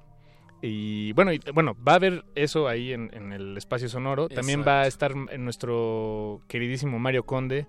Eh, disfrazado de de, ma- magia. disfrazado de mago entonces si usted eh, lo, lo ha escuchado a Mario Conde desde hace cuatro años y le intriga esa personalidad mágica que, que lo acompaña a través de estos micrófonos, pues el domingo lo puede conocer y, y ver su acto en magia, que de verdad, de verdad es muy bueno, ¿eh? de verdad es muy buen mago es- Mario Conde. La verdad es una... A mí me hace sentir como niño cuando lo veo haciendo su magia porque me sorprende mucho lo que está haciendo. Y no es que vaya a llorar de la emoción, pero en verdad me hace, me hace sentir un... Pues como pues sorpresa y, y- y creer en la magia. Sí, me hace eh, creer eso- en la magia. eso hacen los buenos magos. Se lo va a vender a- a- a- al Mario Conde, al Mago Conde. Me hace creer en la magia. Pues, Eh, pues esto es a partir de las 2 de la tarde Y hasta las las seis. 6 de la tarde. Ahí vamos a estar, como dijiste, con música. También va a haber películas en la sala Lumière, ahí de, de la Casa del Lago. Van a haber dos, dos funciones de películas eh, brasileñas, o bueno, producciones eh, brasileñas fra- y francesas. Esto es a las ¿Cuáles 2 son las y a las películas, 4 y media. Aquarius de Kebler Mendoza y El Intenso Ahora de Joao Moreira Salles. Supongo que esto fue una curaduría de Rafa Paz, de... de... Bu- Bueno, Rafa Paz nos, nos ayudó y las películas son cortesía de Interior 13. Ah, Este, muchas, muchísimas gracias, por supuesto, por, por prestarnos lo- las películas para proyectarlas. ¿Y qué más, Apache? Pues va a haber comida, eh, pero por supuesto pues es un, es un espacio que se presta para el picnic, entonces... Ah, eh, exacto. Lleven, lleven comida, por favor, los que nos escuchen, lleven así un poquito más de lo que vayan a llevar y hagamos... compartimos. eh, Hay que hacer intercambio y trueque de comida y pasárnosla bien. Y como este espacio celebra la música en vivo, pues también tenía que ver música en vivo en el cuarto aniversario de Resistencia Modulada en Casa del Lago. nos va a acompañar una banda de las más emergentes, más nuevecitas, eh, por lo menos que eh, hasta donde alcanzamos a ver nosotros, eh, que, que ofrece esta ciudad. La banda se llama Melt. Nos acompañaron hace un par de meses aquí en este espacio. Es un dueto de Batería y bajo. batería y bajo y distorsión y gritos y golpes y loca. canciones de dos minutos. este, la verdad son unos eh, increíbles muchachos y pues nos, nos van a acompañar. Ellos el van a estar tocando este dueto de rock, va a estar a las tres y media, Melt, con doble E, como derretirse con doble E.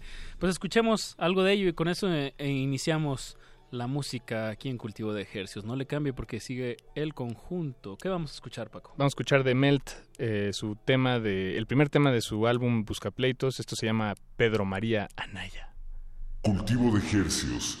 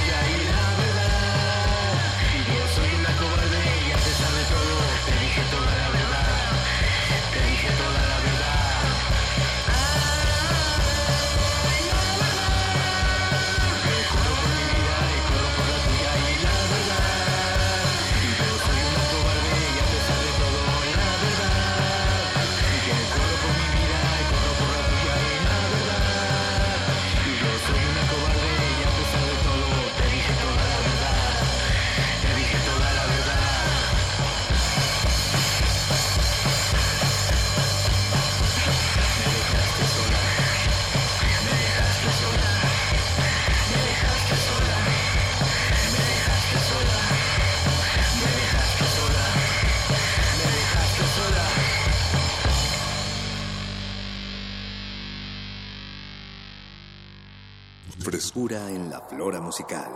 Cultivo de Jercias.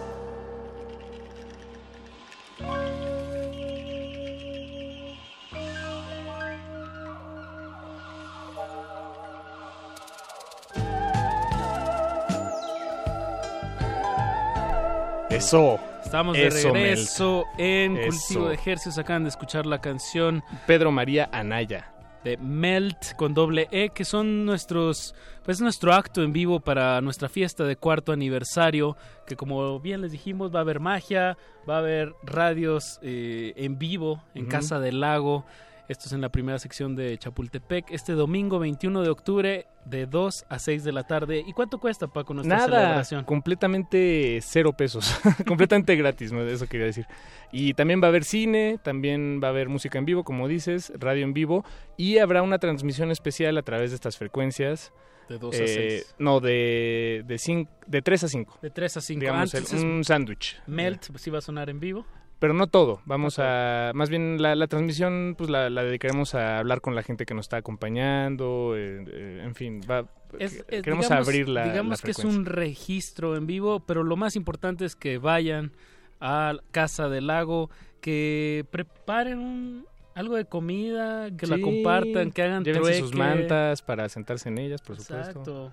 Ojalá y no llueva. Ojalá y no llueva, pero si llueve, pues tendremos una carpita pequeña en la que cabremos algunos cuantos. Ahí está, pues, cel- celebrando en grande. Celebrando cuatro Modulada. añotes de resistencia modulada y bueno, pues por supuesto gracias a Radio UNAM, a, A Casa del Lago. a Casa del Lago, a, a la mismísima UNAM y a todos ustedes que con su cariño y apoyo a través de y a lo largo de estos cuatro años, pues nos han nos han mantenido a flote. Eso. De eso se trata. Pues a lo que nos truje Chencha, Paquito, en este espacio musical de resistencia modulada, pues les traemos propuestas fresquecitas hasta la comodidad de sus oídos. Y esta noche, pues, le toca al conjunto. ¿A A cuál conjunto? ¿Cuál conjunto? Eh, uno conformado por Martín Brun y Augusto Bracho, que ya están aquí en la Ah, cadena. El conjunto. Muchachos, pues bienvenidos sean. ¿Cómo están? Muchísimas gracias, maestrísimos. Paco y Apache. La- es la- un placer estar aquí. No, maestro tú, Augusto. No, maestro tú. Maestro Nos Piado. vamos a, a maestrar todos aquí. Martín Brun está un poco callado porque viene vienes llegando de viaje, ¿no? Sí, sí, no, no, pero vengo, vengo llegando. ¿eh? Eso, aquí estamos en la radio en vivo.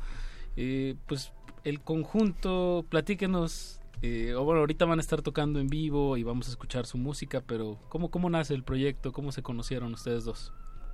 El proyecto básicamente nace, mi querido Apache, eh, en Madrid. España, donde vive mi querido Martín Brun y donde nos conocimos ya hace más de cinco años. Eh, qué nostalgia, qué nostalgia invade mi corazón en este momento. Eh, muchas gracias, Alberto, por el agüita. Y eh, bueno, básicamente era una excusa para, para que hiciéramos música juntos. Entonces nos gusta mucho el folclore, nos gusta mucho la grasa de la música popular latinoamericana y eh, inventamos este proyecto para eso, para rendirle un tributo a, ese tipo de música que tanto nos hace suspirar. Y aquí estamos. Traje- tra- trayéndole, a, trayéndole a la banda mexicana por primera vez eh, la música de nuestro disco Antología 2, que sacamos hace ya dos años, y felices Eso. como unas lombrices. Pues contextualizando, Augusto Bracho, tú eres músico de Venezuela. Correcto, mi rey. Y, y Martín Brun, tú eres de Córdoba, Argentina. Así es. Y se conocieron en España. Y bueno, los dos son de Sudamérica y, y sale esta... Pues digamos, si estaban fuera de su país, es también se entiende por qué querían rescatar estos ritmos. Traerlos, ¿no? Traerlos a, a- Allá. allá. De ahí, Ine- de ahí sale. inevitable, inevitable, claro que sí. Inevitable. Sí, son como, como una bandera que uno lleva siempre, ¿viste? Ujú. Como algo que no... En mi caso vengo como de eso, de la parte más folclórica, así que es como que no te la, no te la podés sacar fácilmente. ¿Porque tú eres percusionista de formación, Martín? ¿O, o, o porque dices que ya lo de, de, traes? de formación. De, de formación. bien, no, básicamente de, de la calle ahí de no tengo una formación académica ni mucho menos universitaria pero no pero sí de familia de, de tocar de muy chico con gente. Nosotros somos del interior ahí Córdoba está en el centro entonces como si fuera una cuna donde vive muchísima gente del folclore. Ahora ya no tanto, pero en una época era necesario, la Argentina es muy grande y para viajar y si tenías que tocar en el norte, en el sur, todo el mundo se, habitaba ahí en el centro, porque si no era imposible ir a tocar a, desde Buenos Aires o de otros lugares, pero... Hasta Resistencia, ¿no? Está súper lejos. Sí, también Córdoba tiene una universidad muy, muy, muy fuerte dentro de Latinoamérica, una de las primeras, y también eso hacía que, que, vive, que vive ahí gente de toda la Argentina, ¿no? Entonces, como que iban a estudiar, o eso decían que hacían. Entonces, había muchas, muchas, sí, mezcla de, de gente, sobre todo de fuera de lo que es la, la, la, gran, la gran ciudad que es Buenos Aires. Es, es un fenómeno interesante, creo yo, eh, geográfico, eh, bueno, ge geográfico musical, que, que, sucede en Argentina y en Chile, digamos, estos países eh, largos, estos países verticales, que, que eh, como las distancias eh, de, de, punta a punta son, son enormes, eh, pues la, un, una escena cultural, porque digo, la, la cultura está en, en, todas partes, pero digamos una escena cultural ya más, este, pues más, más bien urbana e, e, e hiperconectada, pues se concentra en, en, básicamente en tal vez una o dos ciudades de, de todo el país. Eh, pero es por en realidad por por esto que dices Martín no por sí, la geografía bueno yo te digo ahora con internet YouTube y es más fácil proyectarse no pero en, en otras épocas era necesario estar en un lugar ahí para porque se gestaba todo en, en España es igual, Madrid está en el centro, igual España es, a comparación es súper, es más chiquito, ¿no? Uh -huh. Pero Madrid está en el centro y es mucho más fácil, ahí viven todos los proyectos casi siempre nacen de ahí, o sea, o se gestan ahí. ahí ahora ya te digo, es como imposible de... No, no es tan claro, ¿no? Claro, no es tan no, sencillo, digamos. Pero hace, hace un tiempo era bastante claro. sí. En eh, Atahualpa Yupanqui, no sé, ahorita se me vino a la, a la cabeza músico argentino, ¿de qué parte era? Él es de provincia de Buenos Aires, pero bueno, él vivió mucho tiempo fuera, en, Francia, pero tiene un, una conexión muy grande de donde soy yo con Córdoba, con un, un lugar muy hermoso que se llama el Cerro Colorado, donde hay como una cultura muy muy fuerte de, folclórica. Y él vivió no murió ahí pero vivió mucho tiempo sí sí ahí sí aquí estoy viendo que murió en Francia y estoy viendo sí. que su nombre significa el que viene de lejanas tierras para decir algo sí Creo sí que viene viene ad hoc con con lo que el conjunto pues trae esta noche aquí a, a las frecuencias de Radio UNAM que hay, hay un tema ahí interesante Augusto que eh, dejaste asomar hace unos momentos y no quería dejarlo ir. Sí. Que es eh, tocar canciones como para ma mantenerlas. No, no, no me acuerdo qué palabras usaste hace unos momentos, pero como, como mantenerlas eh, a flote, ¿no? Es decir, el, el folclore. Eh, no, no, no quiero usar la palabra rescatar, esa no es mi intención. No creo que necesite ser rescatado para nada.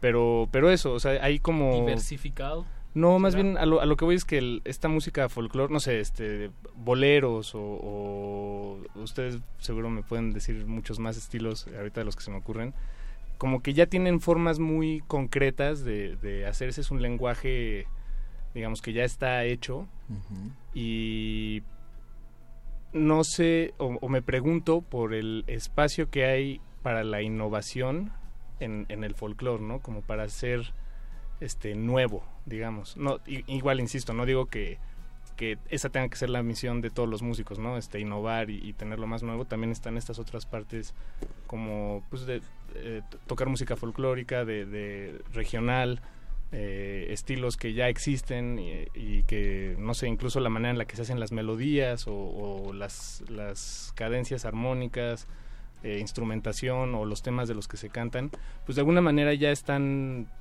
eh, ya están ahí y ustedes nada más jalan de una tela que ya existe e hilan con ella. Eh, Sí, a no sé, veces- quería plantearles esta, esta idea de la innovación en el folclore. Bueno, básicamente yo creo que para nosotros es novedoso.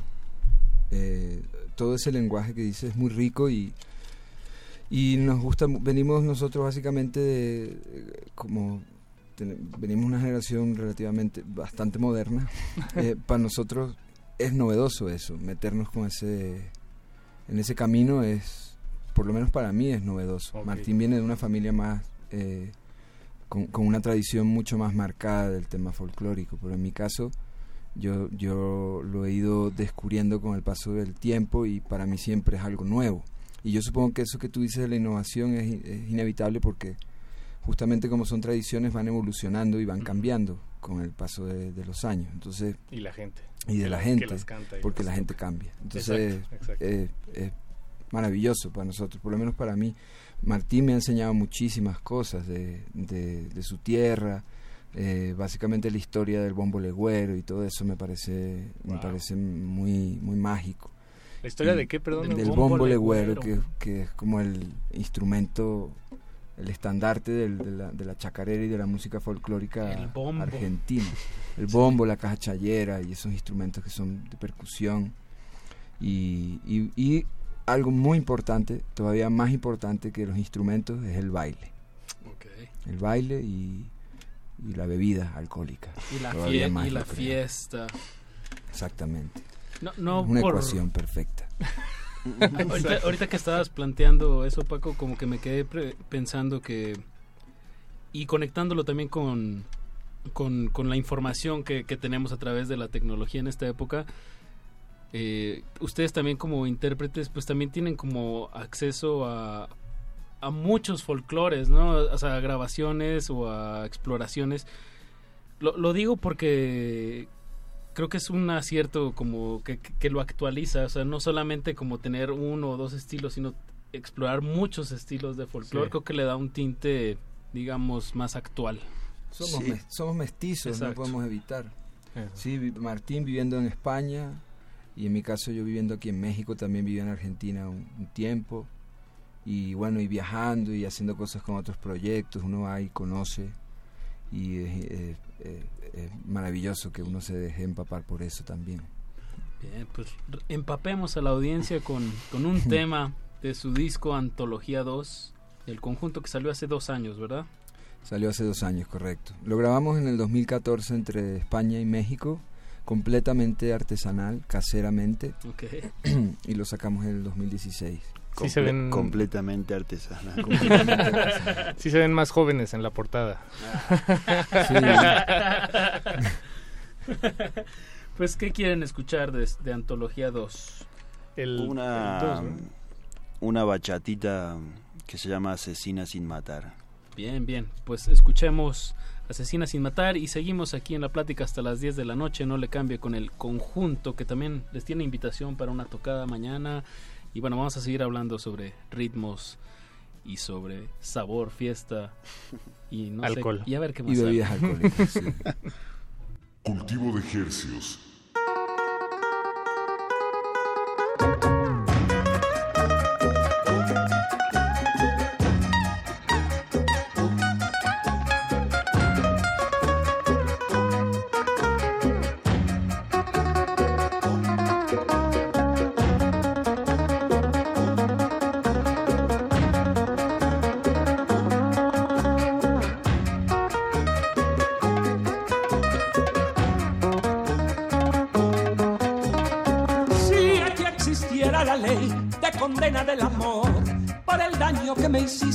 Mereces estar en prisión. Siempre yo te he hecho bien y tú me has pagado mal. Por eso es que yo te llamo asesina sin matar. Asesina. Asesina sin matar.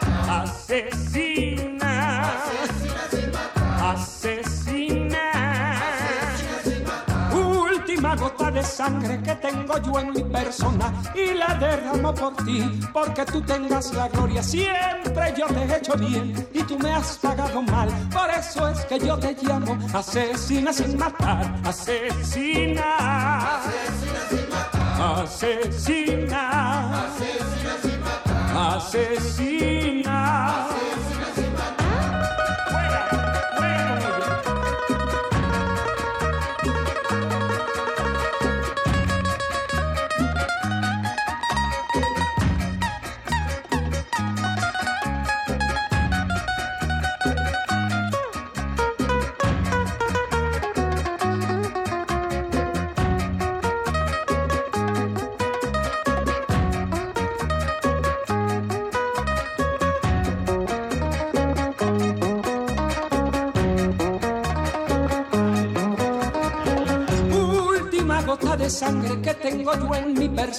Y la derramo por ti, porque tú tengas la gloria. Siempre yo te he hecho bien y tú me has pagado mal. Por eso es que yo te llamo asesina sin matar, asesina. Asesina sin matar.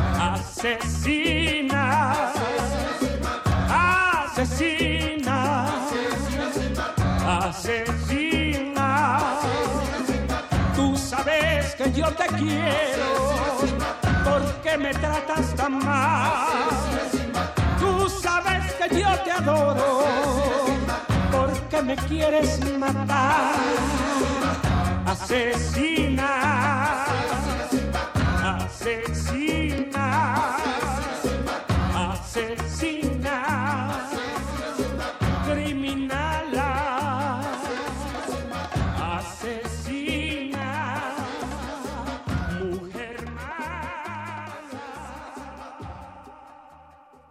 Estudiamos el milagro de la música libre en el aire. Cultivo de Jercias.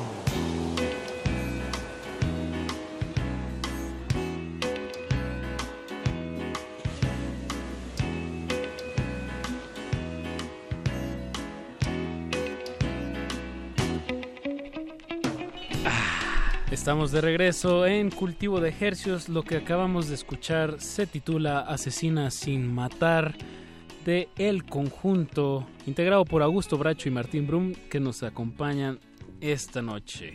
Hola. Para que conste, Que conste. constatar que están aquí.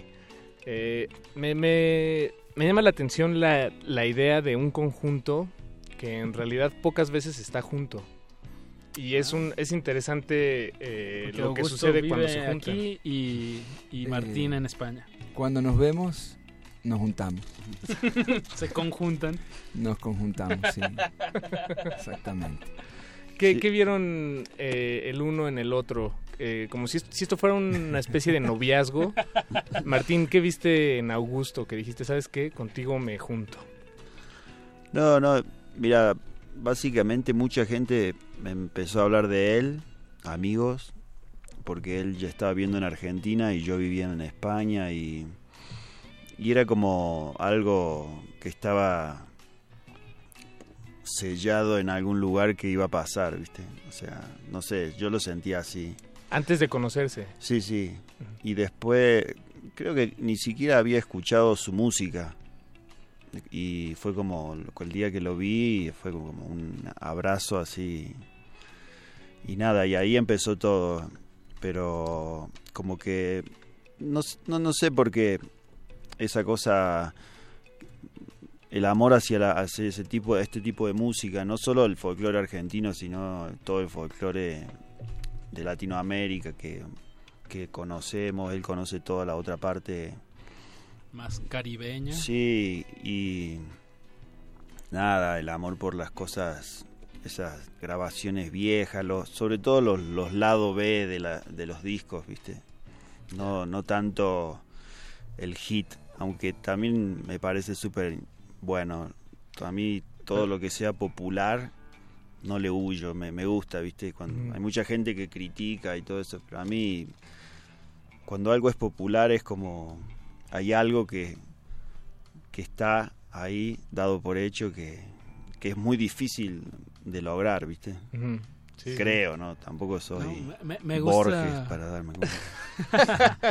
me gusta cómo lo planteaste en lado A, lado B. Eh, como, bueno, para antes para hacer el, los, los sencillos, ¿no? Tenía que haber un tema vendible. Hasta arriba, ah, bueno, al principio, ¿no? Pues sí, sí, el lado A, eh, que era pues para que se vendiera literal, y el lado B era como algo más, una canción que les llegaba más a las entrañas. Digo, no digo que el lado A no, pero, pero se daba más esa libertad, ¿no? Del lado B.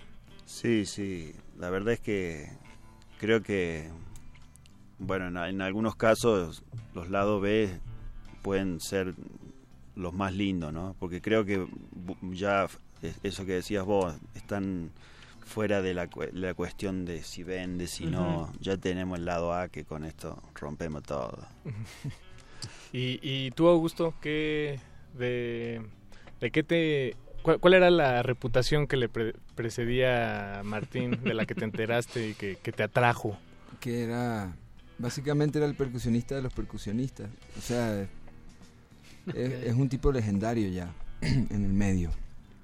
Y, y después de conocerlo, se evidencia aún más que el tipo es un artista de, de, muchas maneras. Muy pocos conocen el lado narrador de Martín, pero el tipo es el mejor contador de chistes que yo conozco. No vamos a ponerlo a, contar chistes ahora. a ver, pero, No, pero es uno, es uno de los tipos con más gracia y no digo, no digo solamente humorísticamente, tiene mucha gracia para hacer muchas cosas. Y cuando nos conocimos fue así tal cual, un abrazo a la distancia de decir, vamos a hacer algo sí o sí. O como dice él, sí o no. pero pero eh, eh, es fabuloso tocar con Martín, uno aprende siempre y más allá de que ahora somos hermanos y, nos queremos mucho, eh, todos los proyectos que yo haga siempre lo considero tocar con él porque siempre es una, un aprendizaje y enriquece todo lo que, todo donde esté se enriquece, gracias a él, sí. Pues, Así que bueno. Pues el amor está en el aire aquí en el 96. Me vas a hacer llorar. Hay mucho amor aquí en el 96.1 de FM, pero qué mejor manera de demostrar amor en vivo a través de las frecuencias radiofónicas que un, beso y que música en vivo de nuestros invitados que bueno, escuchémoslo y lo hablamos sobre la, instrument, la, la, instrumentación particular de esta noche. muy caro, muy caro. Complejos. En realidad, eh, esta canción que vamos a hacer es una orquesta sinfónica de Praga, pero vamos a hacer la versión del dúo. Perfecto. ¿Qué vamos a escuchar? Vamos a escuchar un tema que viene de Venezuela, del occidente, que es un baile que se llama el tamunangue. Y del tamunangue hay un otro baile que se llama la bella, la bella bella. Y en, de donde yo provengo, que es el estado Zulia, lo hicieron otro ritmo que es completamente distinto, que se llama la gaita. Y nosotros nos fuimos más por ese lado, que es un, proyecto, una versión que se hizo en los 70, es un conjunto que se llamaba el Santanita. Y ellos hacían una versión de este baile y nosotros eh, nos gustó mucho, así que vamos a hacer La Bella del Tamunangue. Venga, música en vivo aquí en Cultura de Jesús.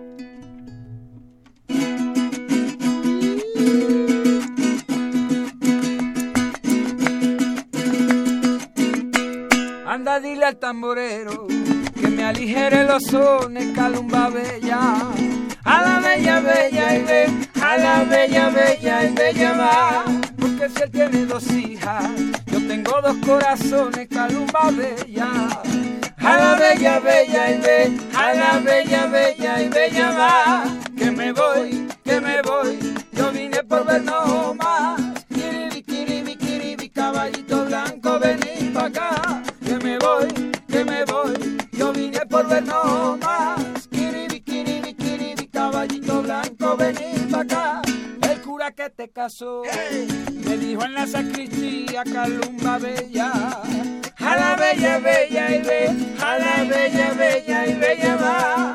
Ahí te traigo esa caimana para que le a quería calumba bella. A la bella, bella y ve, a la bella, bella y bella va.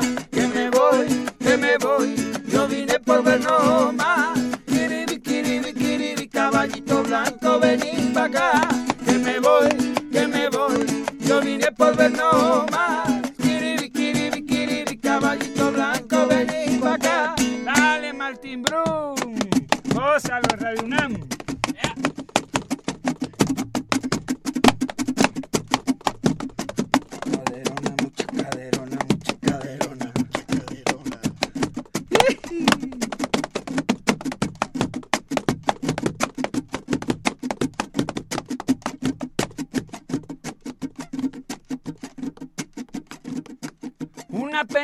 Pena y un dolor quita un dolor, calumba bella.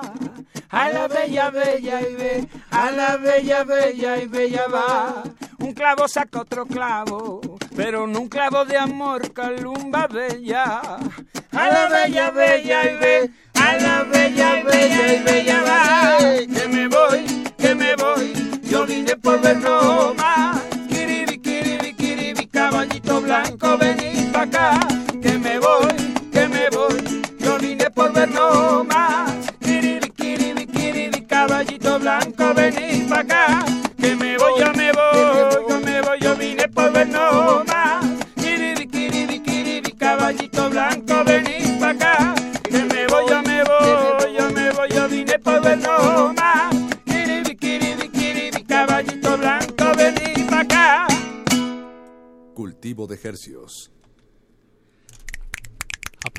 Radiofónicos. Exactamente, con, con toda la, la mesura para contrastar la música en vivo energética que estamos escuchando. Eh, ¿Escuchamos otra de una vez o, o, o qué dice? O, o se nos enfrían. O se no- O les da frío. o les da frío. No. O- o aprovechamos para, digo, a- antes de entrar al aire nos dijeron que venían de ensayar, que esto también es un ensayo, porque mañana tienen una presentación Exactamente. exactamente en el departamento, que esto es en la calle de Álvaro Obregón número 154 en la Roma Norte, a partir de las 9 de la noche. Ustedes estarán tocando ahí de las 10. No lo sabemos porque es martes y la gente tiene que trabajar el Exacto. miércoles, pero ustedes lleguen a las 9. Exactamente, esto es el día de mañana, 16 de octubre. ¿Y cu- cuánto cuesta? Es entrada, como le, du- le gusta decir a Martín, totalmente gratis. Eso. No, no, eso no sé por qué se dice en España totalmente gratis. Ya, ya si es gratis, es gratis, no es totalmente gratis. Entradas parcialmente gratis. ¿no? Esa es la, la alternativa. Bueno, tienen que consumir alcohol. No, Ujú. eso no es gratis. O limonadas, no. digo, limonadas, este, un Oh, aloe vera. exactamente, sí, una manzanilla me voy a tomar yo mañana. pero como decían en el otro bloque, eh, pues esta música va muy ligada al baile, a la celebración, a, al- a la ingesta de bebidas alcohólicas. em, A las tertulias con extraños y con conocidos. Ajá, exacto, hacer un poquito de plática con alguien que igual y no conoce. Pues Sí, mañana también está la cita. mucho con el carnaval. No sé, no, no tengo mucha noción del si acá en México se festeja mucho el carnaval, pero nosotros el carnaval es algo sagrado, ¿viste? Y en, en España o en Europa es rarísimo porque el carnaval es, es invierno. Y es, yo hace casi 20 años que vivo fuera. Y es algo que no puedo todavía acomodarme, que el carnaval sea de... Que esté haciendo frío y que la gente esté en la calle echando fiesta. Sí, sí. Ok, sí está raro. sí está raro, sí. Pero bueno, ante frío invierno, calor humano y, y ante estas frecuencias que se están helando, pues música en vivo de nuestros invitados, el conjunto Augusto Bracho y Martín Brun. ¿Con qué nos van a deleitar ahora? Ahora nos vamos a Perú Ándele. Uf, una de mis tierras favoritas. y vamos a hacer un tema que originalmente es una chicha peruana y amigos que han escuchado el disco dicen parece que la que parece que la gente que hace los hijos del sol que hacen la versión original fueran la versión de nosotros. No sé cómo explicarlo. No sé si me hice entender creo que no. Pero no importa. A nadie le importa eso lo que quieren es escuchar la música vamos a hacer Y la cariñito. Y la introducción. La introducción es de Jimmy Page y. La escalera al cielo. Carelas al cerro.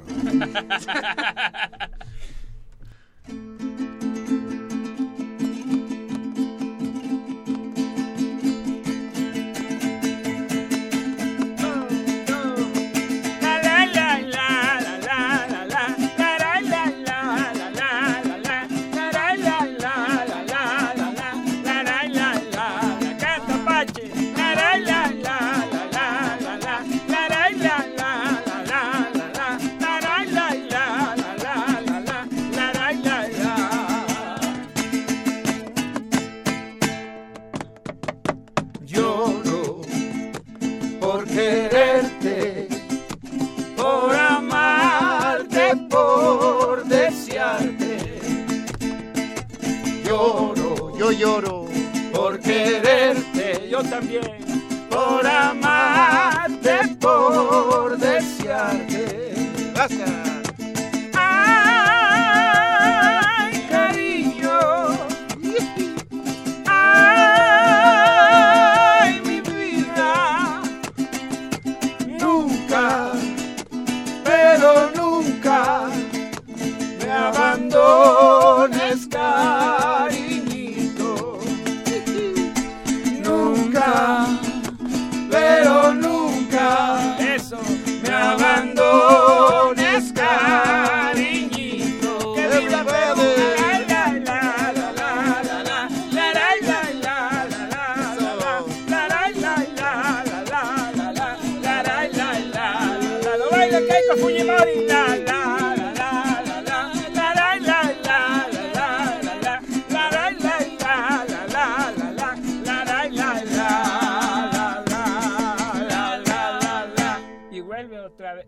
yo.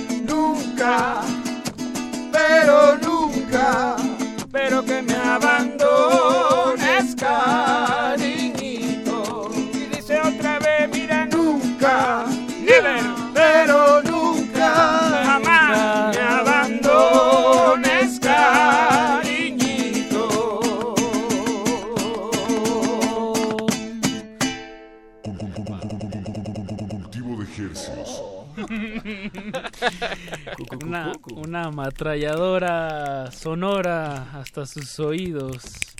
¿Cuál? ¿Cuál de todas las que acaban de- La que de acaba suceder? de acontecer aquí en la cabina de Radio UNAM, Adolfo Prieto 133, Colonia del Valle, totalmente en vivo hasta la comodidad de sus oídos. Eh, repito, mañana se presenta el conjunto en el departamento, esto es en la calle de Álvaro Obregón, número 154, evento totalmente gratuito. Así es. Y lo que escuchamos fue, como nos decían, un tema de... ¿Es los hijos o las hijas del sol? Los hijos Los del hijos. sol. Los hijos del sol, cariñito. Las hijes. Le- les hijes Les hijes. del sol. Eh, hace un par de años, y se los quería compartir, tuve la... pues, Me, me pude regalar a mí mismo un- una visita a, a el Perú. Y algo que me llamó muchísimo la atención es que están, son, están muy orgullosos de, de su música en todas partes. De su En- comida. ah, bueno, sí, pe- pero, pero digo, en, en, en los taxis, en las calles, en los restaurantes, en, en los hoteles, donde sea que estés, están escuchando chicha y, Y música vaya, andina. y vaya que tienen música. Sí, sí, tienen sí, sí. música afroperuana, tienen música andina, tienen, mu- tienen rock. Fueron los primeros a hacer rock, realmente. El primer grupo de punk de la historia viene, Los Psychos. viene de ahí, los Psychos. Son grandes los peruanos, la verdad, los queremos mucho. Cultura milenaria. Y le mandamos muchos besos al Perú. Entonces ya escuchamos Chicha, hoy Bachata con el primer tema que escuchamos de su disco Asesina sin matar. De Juan Bautista, sí, Eh. Escuchamos, ¿cómo era? Tamunangue. La Bella del Tamunangue, correcto. Eh, ¿qué, qué otros ritmos eh, hay en, en el conjunto? Bueno, hay un poco de todo. Chacarera, joropo. Joropo. ¿Qué más? Vallenato. Vallenato, eso correcto. Sí, sí. Tú sabes. Muchas muchas veces fueron son como versiones, ¿no? Nuestras. Son adaptaciones, No- sí. Claro. Normalmente tú en vivo, eh, Martín, traes que el bombo legüero y algunas percusiones o qué, qué más hay. Mira, básicamente es lo, es lo que hay. Es lo, lo que haya esa noche es lo que tocamos. Si no las palmas de las No, manos. también tocamos. Nos gusta como tocar con algunas cosas grabadas, ¿viste? Siempre. Algunas secuencias. Sí, pero siempre como un concepto de cuando uno sube. eh, al, ¿Se dice metro acá? Sí. Al metro o, y, y- y están esa, esa gente que sube a cantar y pone una. un- Una una, pista. una pista, un mini disc o lo que sea, donde no, no le importa si el audio es perfecto, sino más que nada que, que le alegre. acompañe y lo alegre. Creo que ese es el concepto y, y nada, nos gusta, también somos dos, entonces que siempre esté presente esa cosa de, de- de dos personas, ¿no? Es más difícil a veces porque las can- muchas canciones de esas tienen ahí, para defenderlas, son, son complicadas, ¿no? También em, eso es lo que pasa, que hay las versiones tienen unas ejecuciones de otros artistas tan increíbles que tenés que llevarla para, un- para tu territorio, ¿no? Cantar una canción que hizo Mercedes Sosa o Juancho Polo Valencia, o sea, es como... Es de- ya es como, no sé, para mí... Un reto, sí, un reto. Sí, hay para mí las hay canciones como que tienen su versión, ¿no? Y ya, o sea, hay que ir a otro lado porque Mm. no sé, creo que para un compositor haber logrado la versión buena es algo muy bueno. Después ya se puede ir para otros caminos, pero no sé, yo de mi lado, de- después de si Mercedes Sosa canta una canción, creo que apaguemos la luz y vamos, y vámonos. Sobre todo yo que no soy cantor, pero no no sé, pero no, no, digo que se puede se puede bueno, nos gusta eso como como agarrar las canciones y llevarla a un territorio de dos, después ponerle cosas así, tampoco mu- mucha mucha cosa porque no, nos gusta que salga de, de lo que hacemos nosotros. Es, es, este como desvestir a la canción un poco, ¿no? Y no sé si revestirla o si más bien No, de vestirla me gusta. de- es- de- sí, ¿no? La están desvistiendo, pero pero pues como como ustedes entienden. Con todo como- respeto. Con Sí, todo sí. respeto Con a las canciones, respeto. por supuesto, a, la- a las canciones. A todas las canciones.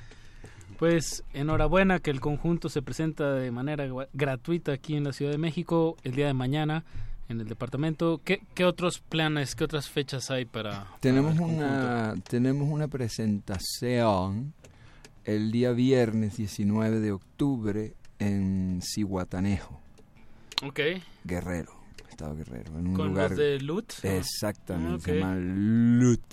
Ah, qué padre que se conectaron por ahí. Y ahí vamos a estar también tocando. Y el miércoles 24 vamos a hacer el cantinazo. Eso. Uh, bien. El, legendario cantinazo. El mismo que viste y calza. el Cantinazo. 24 de octubre, ya de su regreso de la playa. Exactamente. Ah, bien, perfecto. Para los que no saben qué es el cantinazo, aquí el señor Augusto Bracho nos puede dar la información correcta. El cantinazo es un espacio para cantar y beber, porque es una cantina, y para escuchar música sin amplificación, y que la gente también, mientras beba, se calle y escuche la música. Básicamente es O, eso. o ambiente. O sea, parte de la música. Eh, Generalmente se calla, porque si no, no se escucha nada. Generalmente se callan, sí, eso es bueno. Es bueno, es bueno. Es bueno para el público y es bueno para los artistas también. Claro. Sí, la es- tensión máxima, ¿no? El silencio. Y tienes que darlo todo porque imagínate en una cantina, tú solo con un instrumento No, a desgarrar la voz y luego un tequilita para que para no que se desgarre nada. más. Eh, pues le, le mandamos saludos a toda la gente que nos está escribiendo en Twitter, David García, Iván, Iván con K, el, eh, nuestro queridísimo Pablo Extinto, eh, por sus comentarios. Por aquí hay uno que dice, la versión en directo se escucha mucho mejor que la grabada. Y, y carita de Lo- guiño. Los micrófonos de aquí son mucho mejores que los que Eso, Radio UNAM. Eso, Radio UNAM. No, hay muy buenos micrófonos. Gracias, Radio UNAM. Eh, nos queda tiempo para un tema más. ¿Quieren que sonemos algo de su disco Antología 2? ¿O, Sí, sí, o sí, quieren no. practicar un poco más? Como ustedes digan. Queremos primero mandarle saludos a toda la audiencia. Eso. Y a los estudiantes, que vivan los estudiantes. Siempre. eh, y abajo la represión. Eso es lo que queremos decir, porque somos un grupo apolítico. Vamos a poner, eh, si quieren, eh, ponemos Lucero Espiritual de Juancho Polo Valencia, ya que el maestro Martín Brun lo, lo, lo mencionó. Ok. El hombre, eh, eh, los discos más difíciles de conseguir en el mundo son los de Juancho Polo Valencia. Un vinilo Juan- de Juancho Polo es muy difícil de Juancho conseguir. Polo Valencia, no lo conozco. toda Colombia para conseguir un vinilo y nadie me, me- me lo supo dar. Juancho Polo Valencia. Pues ahí está la recomendación del conjunto. Digo, hubo muchas recomendaciones hoy, pero nos tenemos que despedir. Nos vemos mañana en su presentación eh, y en el cantinazo del 24 de octubre. Muy bien. Sigan a Augusto Bracho en sus redes para Y que a se Martín enteren- Brun también. Y a Martín Brun para que se enteren de todos estos eventos. Muchísimas gracias, Martín. A gusto. Qué Bueno, gusto a tenerlos. A ustedes, Gracias. maestrísimo. Nos escuchamos el jueves. Sigan escuchando Resistencia Modulada. Eh, muchas gracias. Chao. Chao. Cultivo de hercios.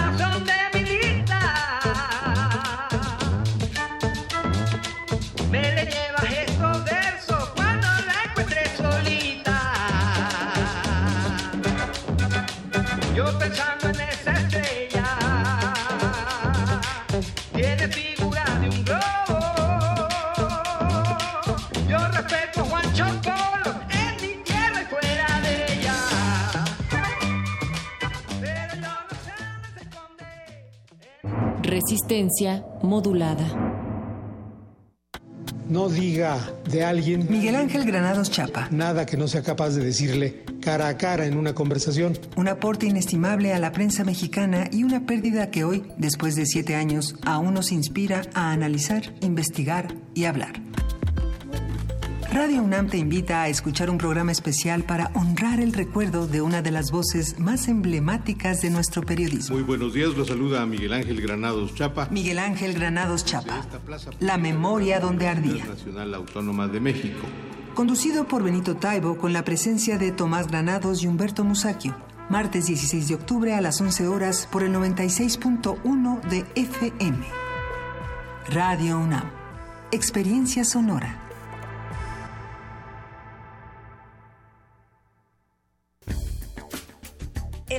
Laboratorio Arte Alameda exhibe la muestra Los pies en el agua y la mirada en las estrellas, Esperando el relámpago, integrada por 10 piezas pictóricas, escultóricas, mecánicas, fotográficas, sonoras y fílmicas, que son el resultado de la convocatoria del programa Arte, Ciencia y Tecnología, convocado por la Secretaría de Cultura, el CENART, el INBA y la UNAM, para vincular el arte y la tecnología. Los pies en el agua y la mirada en las estrellas, Esperando el relámpago, se puede visitar en el Laboratorio Arte Alameda.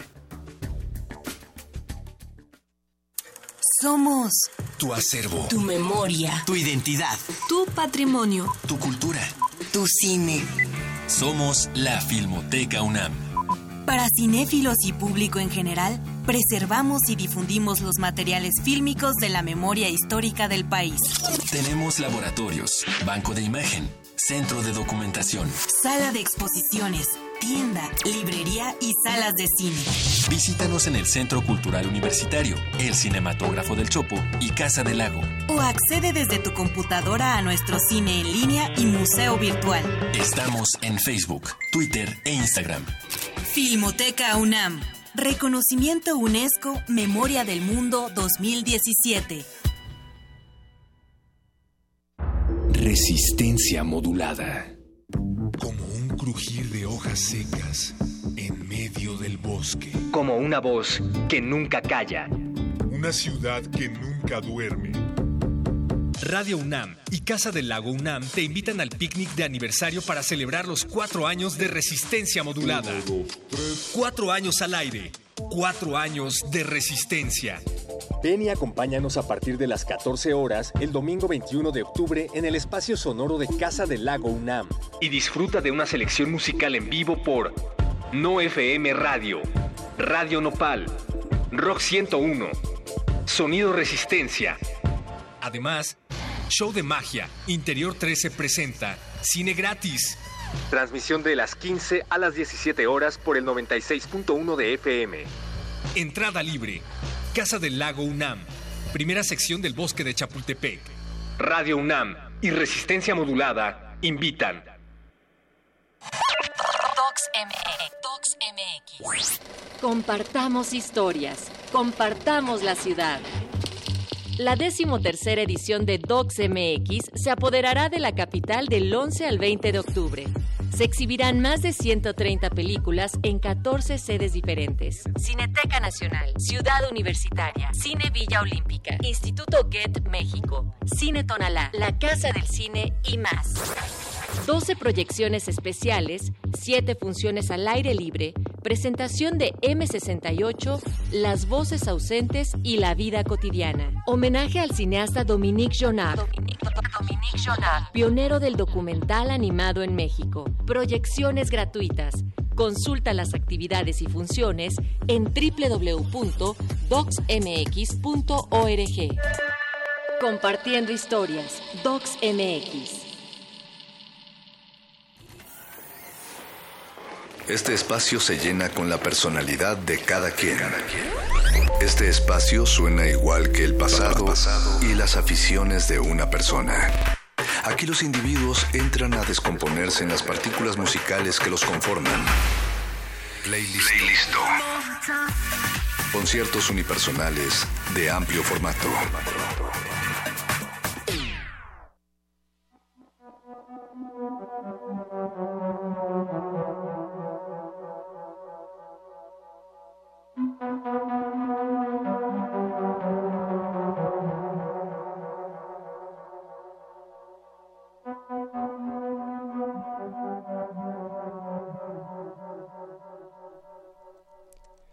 Sigue la resistencia, estamos ahora en playlist después de esos abrachos con los cultivos de ejercios.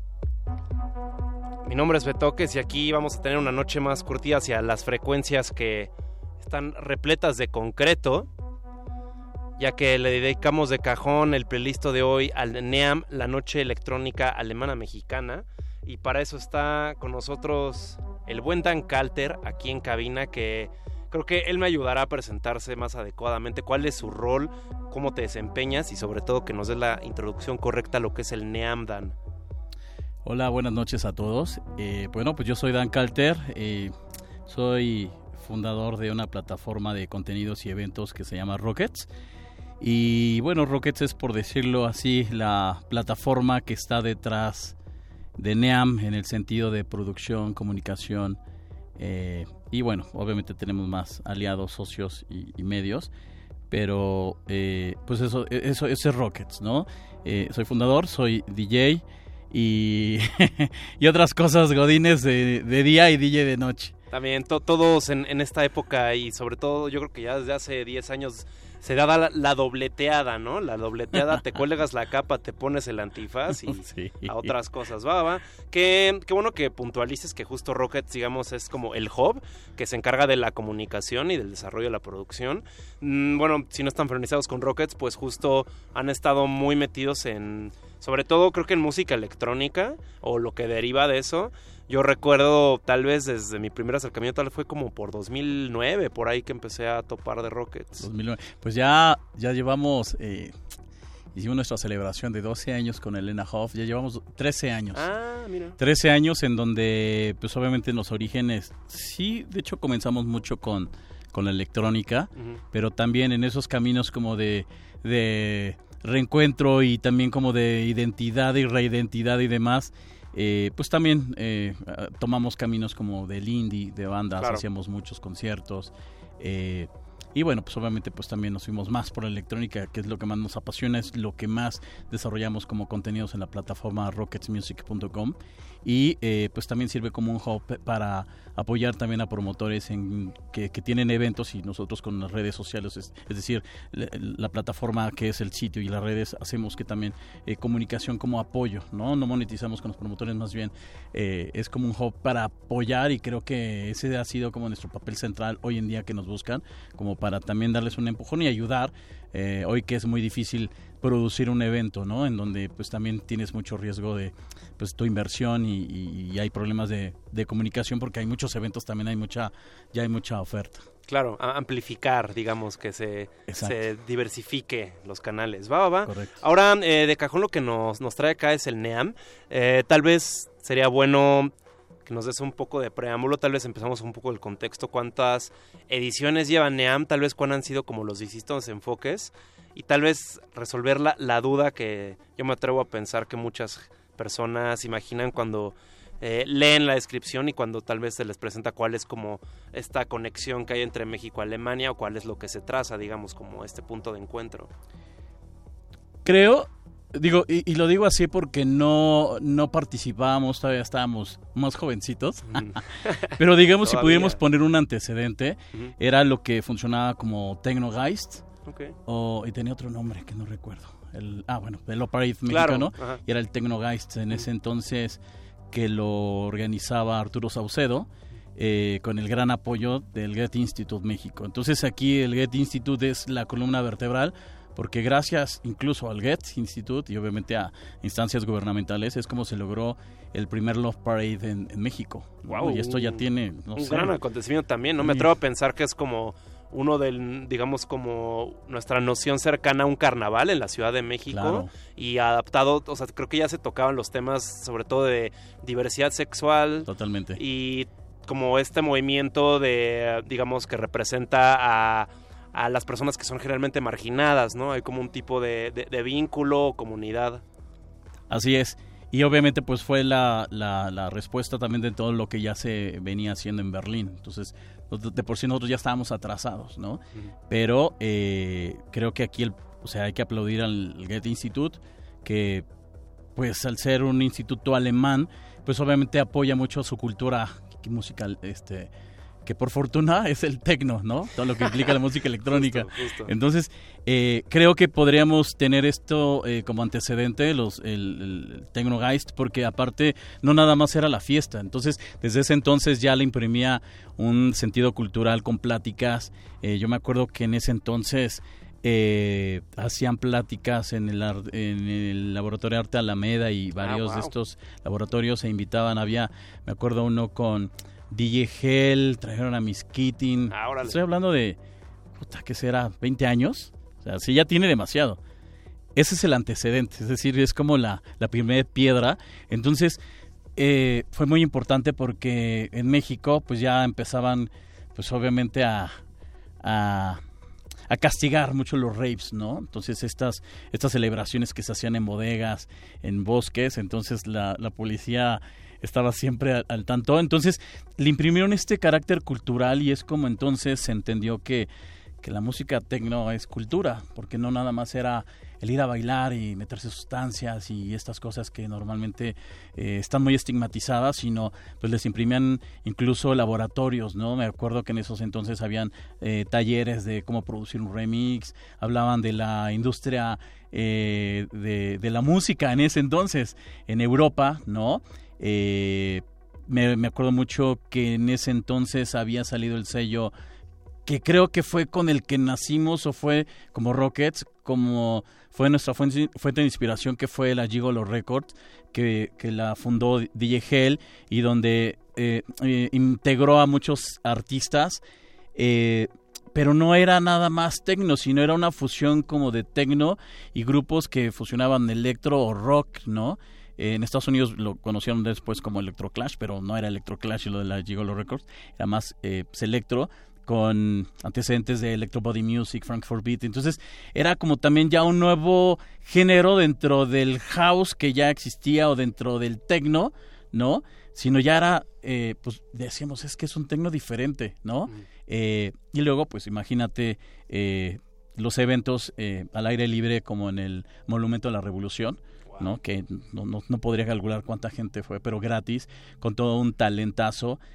alemán y mexicano. Entonces, ese fue el antecedente. Y la verdad es que siempre, pues mis respetos eh, para la gente que estuvo involucrada, que yo el único que ubicaba en este momento es Arturo Saucedo, pero no podemos eh, olvidarnos de los DJs de ese entonces como Clan, Martín Parra, Tinitun, Quecho, o sea, todos, eh, incluso Ramiro Puente y Chrysler se los llevaron a, Opera en ah, Berlín.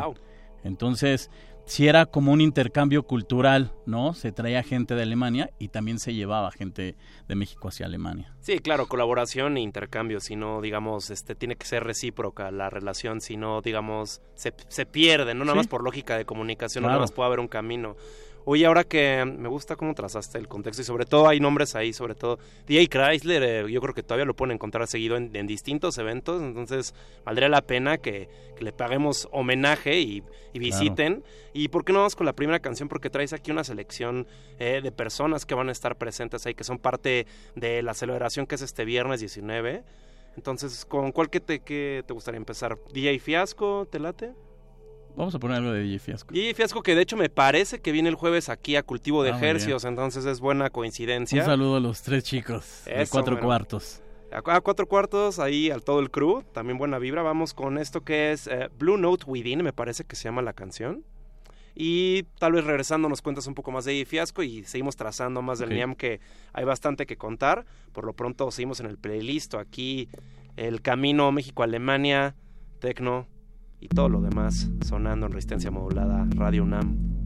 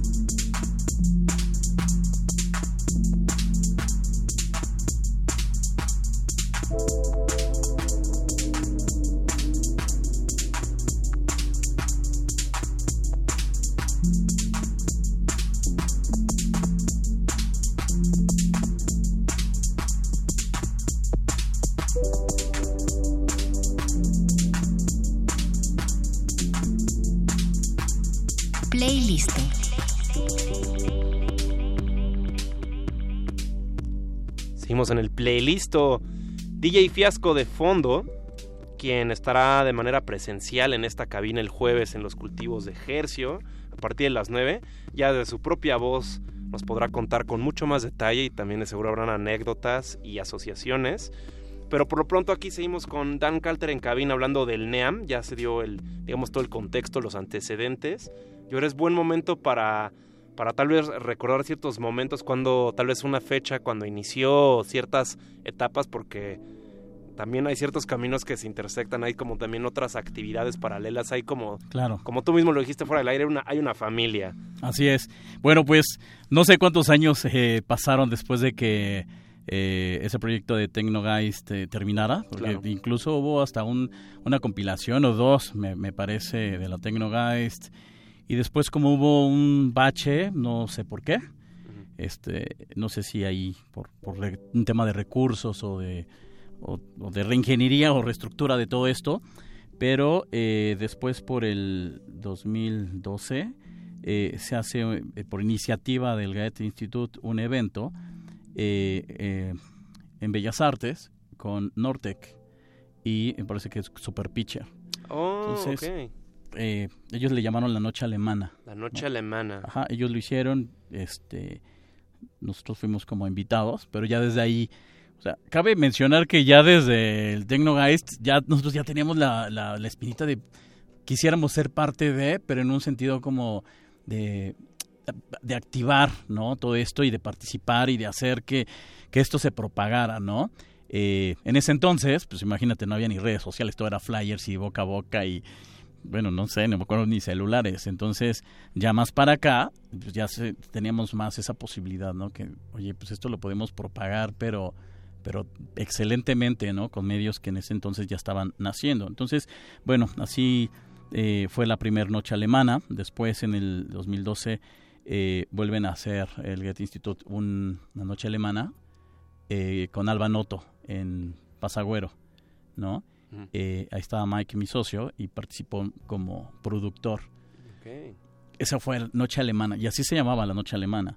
Después, pues bueno, dada esta cercanía de, mi socio Mike con el Goethe Institute, pues escuchó que, que querían reactivar pues este este tipo de eventos, pero al final el Get Institute pues es, una escuela, es un instituto este cultural y no se dedican a hacer eventos, ¿no? Sí, no para nada, ellos quieren hacer tales actividades que ayuden a promocionar su cultura y sus misiones, pero de, hecho es lo que se hace. De, hecho hubo también hay una, una cuestión de que pues podían ellos traer talento, pero no sabían cómo producirlo, entonces hubo un bache también porque no no no, no le salía, o sea, o sea, invertían más nunca lo hicieron por ganar, pero de alguna manera tenían que hacer que fuera autosustentable y, y pues no se logró hasta que, bueno, pues nosotros concursamos, fuimos al Get Institute y le presentamos lo que ya habíamos hecho. Para ese entonces, pues bueno, ya teníamos un, hay un historial de eventos que hemos producido, algunas apoyados con marcas, otros sin marcas, otros por, este, fondeado por nosotros, por el amor a, la música y bueno, pues le hicimos la presentación, les encantó y, comenzamos a hacer eh, lo que le llamaron, ah no, en ese entonces todavía era... Eh, noche, ah, ahí se bautizó ya como NEAM, que es Noche Electrónica Alemana Mexicana, que ahí ya se hablaba entonces de, de, cómo crear una plataforma que fuera un vínculo entre la escena nacional y la, y la escena alemana. ¿no? Entonces así nació la NEAM. Wow, y, y qué a mí me parece muy simbólico, eh, ahorita decías un nombre como Alba Noto, digamos, cuando ya empezaba a trazarse ese camino, que ha sido una persona eh, muy presente, sobre todo en México, para eventos con un que buscan tener como un impacto, una misión similar. Ha estado muy presente, digamos, como tanto en el MUTE, que en sus primeras ediciones también ha venido y también ha trazado relaciones con, con otras personas en México. O sea, yo, yo sé que por Hertz Flimen ella también tiene una buena relación con Albanoto, se construyen puentes. Y digo, él es un miembro fundamental de este sello que es Raster Noton, que ha sido parte, pero muy fuerte de, como digamos, como de distintas corrientes, no solo sonoras, sino visuales de Alemania. Totalmente. Eh, y fue ahí cuando pues empezamos también como curadores, es decir, nosotros proponíamos talento. Eh, que fuera un corte tecno, pero que tuviera también ahí un toque cultural, no es no era como la escena del clubbing, sino era más este discurso y fue cuando producimos la primera noche alemana con Cirismo, ¿no? Cirismo eh, está Bill Elite, que es una banda nueva, que es una fusión como de crowd rock y, rock, obviamente experimental y electrónica, ¿no? Estuvo Lars Levendel, Daniel Maloso, ¿no? en la parte nacional. Esto fue en el Pasagüero y la verdad es que nos salió excelente, ¿no? Pero empezamos a ver que ya nos quedaba corto los espacios de este tipo, ¿no? Eh, bueno, pues después, eh, al siguiente año, 2014, eh, trajimos a The Northwest como banda. Ada, la parte de, de, DJ, Zombies in Miami y, y unos DJs que se llaman Sport Bridge, Sparwazer, algo así. Que muchas veces no, no, o sea, el Get no, no siempre quiere traer talentos que sean como, ah, el talento trendy. O sea, creo que hasta les choca esa palabra, más bien quieren como también apoyar a talentos que están haciendo mucho por el país. Entonces hay como dos, dos, eh, dos verticales. No nada más viene el talento alemán, o sea, hay como más bien dos pensamientos. Es o traen, pensamiento, eh, traen talento alemán o gente, talento, eh, productores que están haciendo algo interesante en Alemania, aunque no sean alemanes. Entonces, ah. pues los apoyan, porque al final son gente que está viviendo en Alemania, pero de nacimiento son a lo mejor este británicos o de Canadá, pero a lo mejor ya tienen una residencia o una un sello disquero o algo haciendo algo por Alemania. Entonces es como son considerados para eh, pues, clasificar para las noches alemanas. Ah, wow. De hecho esos requerimientos llaman bastante la atención y, de hecho complican más la selección, ¿no? Porque no nada más, digamos, implica que tengas una trayectoria o que tal vez tengas ciertas cartas a tu favor o tal vez ya todo un portafolio, sino que estás haciendo que represente un valor agregado, ¿no? Así es. Está interesante. de repente podremos decir que es complicado, pero si le rascas hay mucha gente claro. Eh, en el underground que sin necesidad de que brille su nombre como headliners, es gente que realmente está haciendo cosas interesantes, ya sea como artista, como productores, como bookers, como, ¿sabes? Y fue también como empezamos a conocer más gente y pues nos enamoramos más del proyecto, es decir, lo hacíamos más por pasión. ¿no? También creo que de alguna manera, no digo, obviamente los mismos criterios no aplican para el talento aquí en México, pero si nos podemos a pensar nombres de los que ha dicho, por ejemplo, Daniel Maloso, que eh, todavía no tengo muy claro si todavía tiene una relación con el sello Comeme, pero fue de estas personas al norte del país que empezaron a como ah. hacer nuevos juegos de, de, las posibilidades con digamos, como salirse del cajón como muy formal de lo que es la música electrónica. Y Zombies in Miami, que ya llevan más de cinco años y han estado tocando mucho tiempo fuera del país. creciendo mucho. Y se les respeta mucho su, justo su trabajo y lo que hacen. Así es.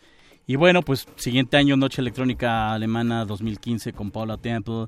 Lena Wilkins, eh, alias 616, eh, Convex Mirror como talento nacional, eh, Noise Manifiesto presentando Deacon Recon, que, es un, que fue un ensamble maravilloso y, ahí llegáramos un hotel que se llamaba, ya ni existe, Mancera. siempre, ah, ese es algo también, que las sedes no es el clásico club, ¿no? O sea, obviamente pues tratamos que sea lo más underground, bodegoso, pero a veces es difícil, ¿no? Más por los costos de producción, eh, por los permisos y bueno, las... Las, los, eh, no sé, ah, hay muchas veces que no se, no se cuenta con gran apoyo de, del gobierno mexicano, entonces, pues tenemos que ver cómo salir, ¿no? Como ahora, que es eh, el, la ex fábrica de, harina, y lo hicimos en la de hielo, con permisos del GET. O sea, yo creo que hay muchas cosas que hemos hecho que sin este apoyo del GET no lo hubiéramos podido hacer porque es muy costoso y el GET está dando un gran soporte económico para que esto fuera real. Sí, también asumo que contar con el apoyo de una, una institución, una institución cultural, una dependencia cultural de algún país te ayuda, ¿no? Te ayuda de que tal vez no te estén eh, estrangulando en burocracia los procesos. Sí, mucho porque ellos gestionan ciertos permisos. Eh, pues al final estamos acostumbrados también que en la vida nocturna hay de todo, eh, que puede complicar, pero el tener este apoyo del Get Institute, número uno, como soporte, para hacerlo realidad, trayendo talento y haciendo y generando una base, por así decirlo, financiera, creo que ya es un gran aporte y lo que nosotros hacemos es otra parte de inversión, otra parte de, pues, obviamente, o la gran parte es la producción, logística, comunicación, promoción, y es así como complementamos esta buena intención del Get Institute. Va, va, me late. Pues todavía quedan un poco de, de, fechas importantes, pero ¿qué tal si vamos con una canción para regresar? Me parece que algo muy muy bonito y que también comentabas afuera del aire fue las seis décadas de, de música electrónica. En México, sí. Y también un evento que hicieron el año pasado que fue justo, digamos, un, un homenaje y la posibilidad de ver a, a Noi. Exacto. Entonces creo que son dos eventos mucho más para acá, más recientes, pero que también creo que representan como un momento clave histórico en esto y también para que nos den paso a hablar de más cosas y sobre todo ir de lleno a la edición que es este viernes, este ya viernes 19, que es el NEAM que nos corresponde.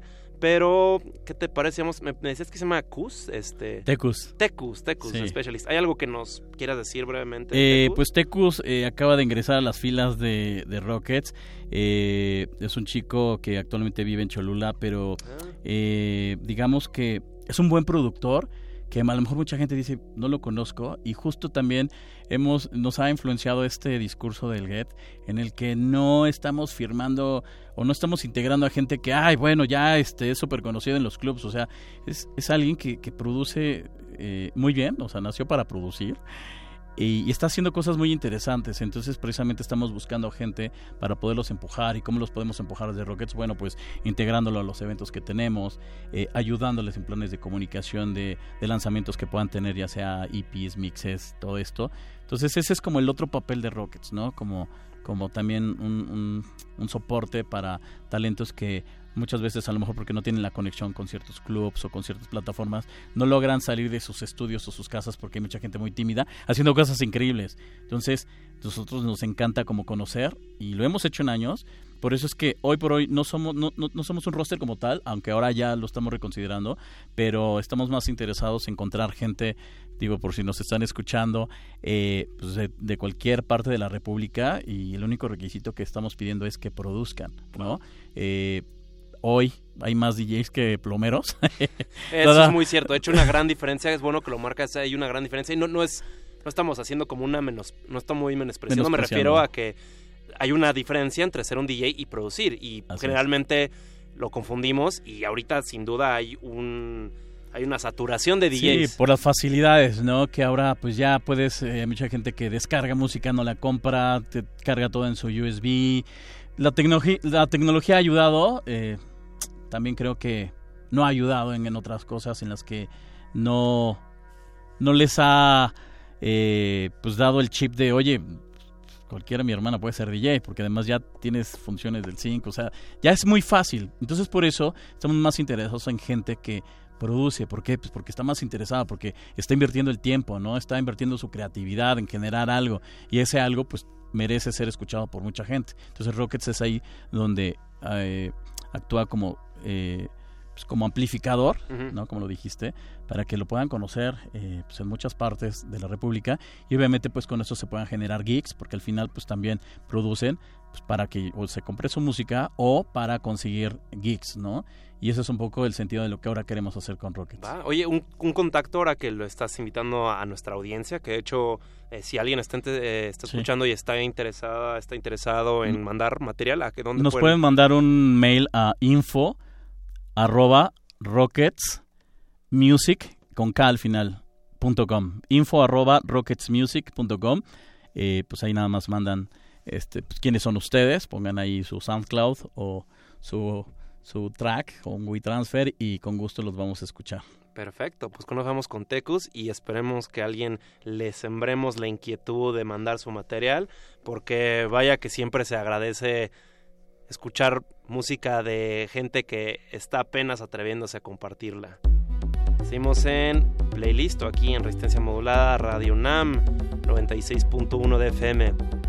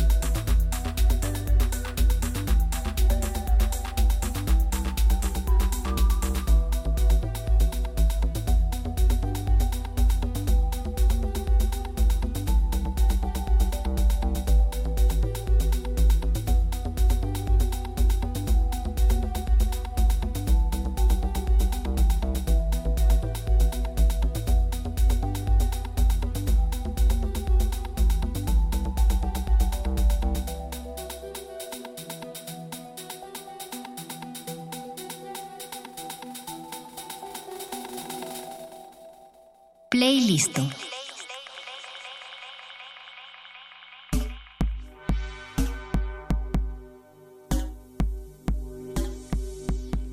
Vuelta en el playlist. Lo que acaba de terminar hace unos pocos 30 segundos fue Tecus de Specialist, que si nos acaban de sintonizar, estamos dedicando todo este playlist al NEAM, al NEAM que es la Noche Electrónica Alemana Mexicana, y justo Tecus está representando a Rockets, es parte de Rockets, quien digamos es como la plataforma que se encarga de la producción y, y la comunicación del NEAM. Aquí seguimos con Dan Calter, aquí en cabina. Y nos habíamos quedado con, digamos, las etapas más recientes y los eventos que han como sido significativos en los últimos años para NEAM. Estaría bueno que nos hables, tal vez, no sé si prefieras de las seis décadas o... Sí. Estaría bueno para luego ir pasarnos de cajón al NEAM porque ahorita fuera del aire dijimos cosas que a mí me llamaron mucha atención, sobre todo como la onda de trabajar en conjunto, colaboración. Pero justo el evento fue el año pasado, ¿es cierto? En las seis décadas. Sí, antes de las seis décadas eh, producimos el evento NEAM 2016 con Mono Lake, Electric Indigo, eh, Skinner Box, Ara Negrot, eh, estuvieron los niños, eh, Luis Mejía, Nima Iki, Turning Torso. Entonces ya desde ahí hablamos de una colaboración de gente nacional y, y, gente internacional, ¿no? Entonces eso fue la NEAM 2016 y para la NEAM 2017 que creo que fue donde mucha gente eh, pues que no iba, que no estaba tan acostumbrada a ir a, a, la NEAM porque eh, invitamos a Michael Rotter y Klaus Dinger, mejor conocidos como Noy. ¿no? Yo no me los hubiera imaginado que los pudiéramos podido traer sí. por esa gestión del Get. Entonces, y ocurrió en un momento tan interesante porque normalmente todas las noches alemanas, NEAMs, perdón, eran así súper festivas, sí, obviamente pues el dance y bla, bla, pero eh, la, la NEAM de 2017 era en octubre, un mes después del, de, del terremoto. De Entonces nosotros decíamos, no, pues es que no, tengo, no tenemos ganas ni de hacerlo, ¿quién va a ir? Y como que tampoco, o sea, teníamos ni siquiera la, la calidad moral de hacer una celebración. Entonces, eh, pues se juntaron como los, las estrellas y, y, y, se decidió traer a Noy.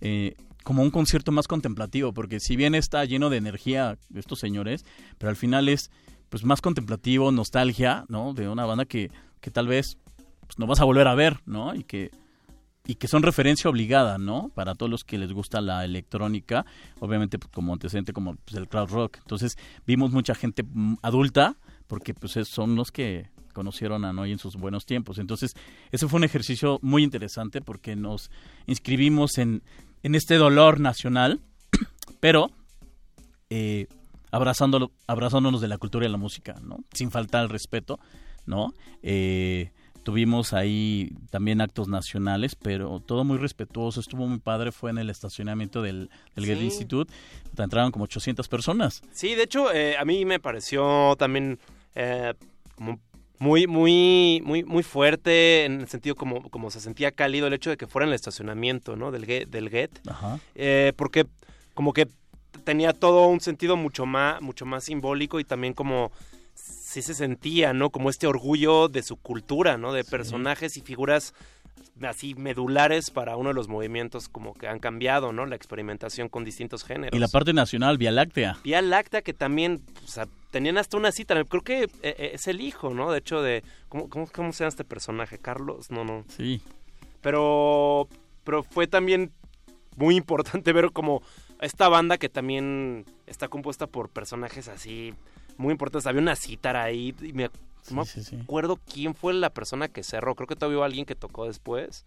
Fue una noche inolvidable. Creo que fue como de esas noches donde se unieron distintas generaciones. Totalmente. Sí, ese fue, fue un buen ejercicio. Y lo sorprendente de esto es que eh, toda la taquilla eh, se donó a Fondos Semillas, ¿no? Ah. Ahí tenemos el, el, el, el, reconocimiento de Fondos Semillas para, me parece que era reconstrucción de viviendas en la sierra de, ah, me parece de Chiapas. Uh -huh. Entonces, pues lo hicimos con mucho gusto, entonces ya sentimos como que también colaboramos eh, con, en ese sentido, ¿no? Y el Get Institute también, porque además, este, pues por eso lo hicimos, ¿no? Porque era muy difícil, de verdad. Yo no lo quería hacer, o sea, dije, no, no me imagino poniendo banda, DJs y celebrando en pleno pues, estaba muy reciente, o sea, habían pasado 20, 25 días. Entonces pasó y todos olvidamos por un momento la situación digo, obviamente, pues no es que te lo olvides, sino pues también era como, pues, bueno, también hay que... tal vez también es, es, como un recordatorio de que tal vez la, vida no se frena.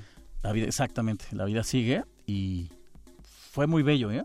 O sea, pues de hecho yo me acuerdo y todavía hasta me da como ñañaras, ¿no? Por, por cómo se vivió, porque además todo fue muy respetuoso, este, había hasta barra libre, todos bien comportados.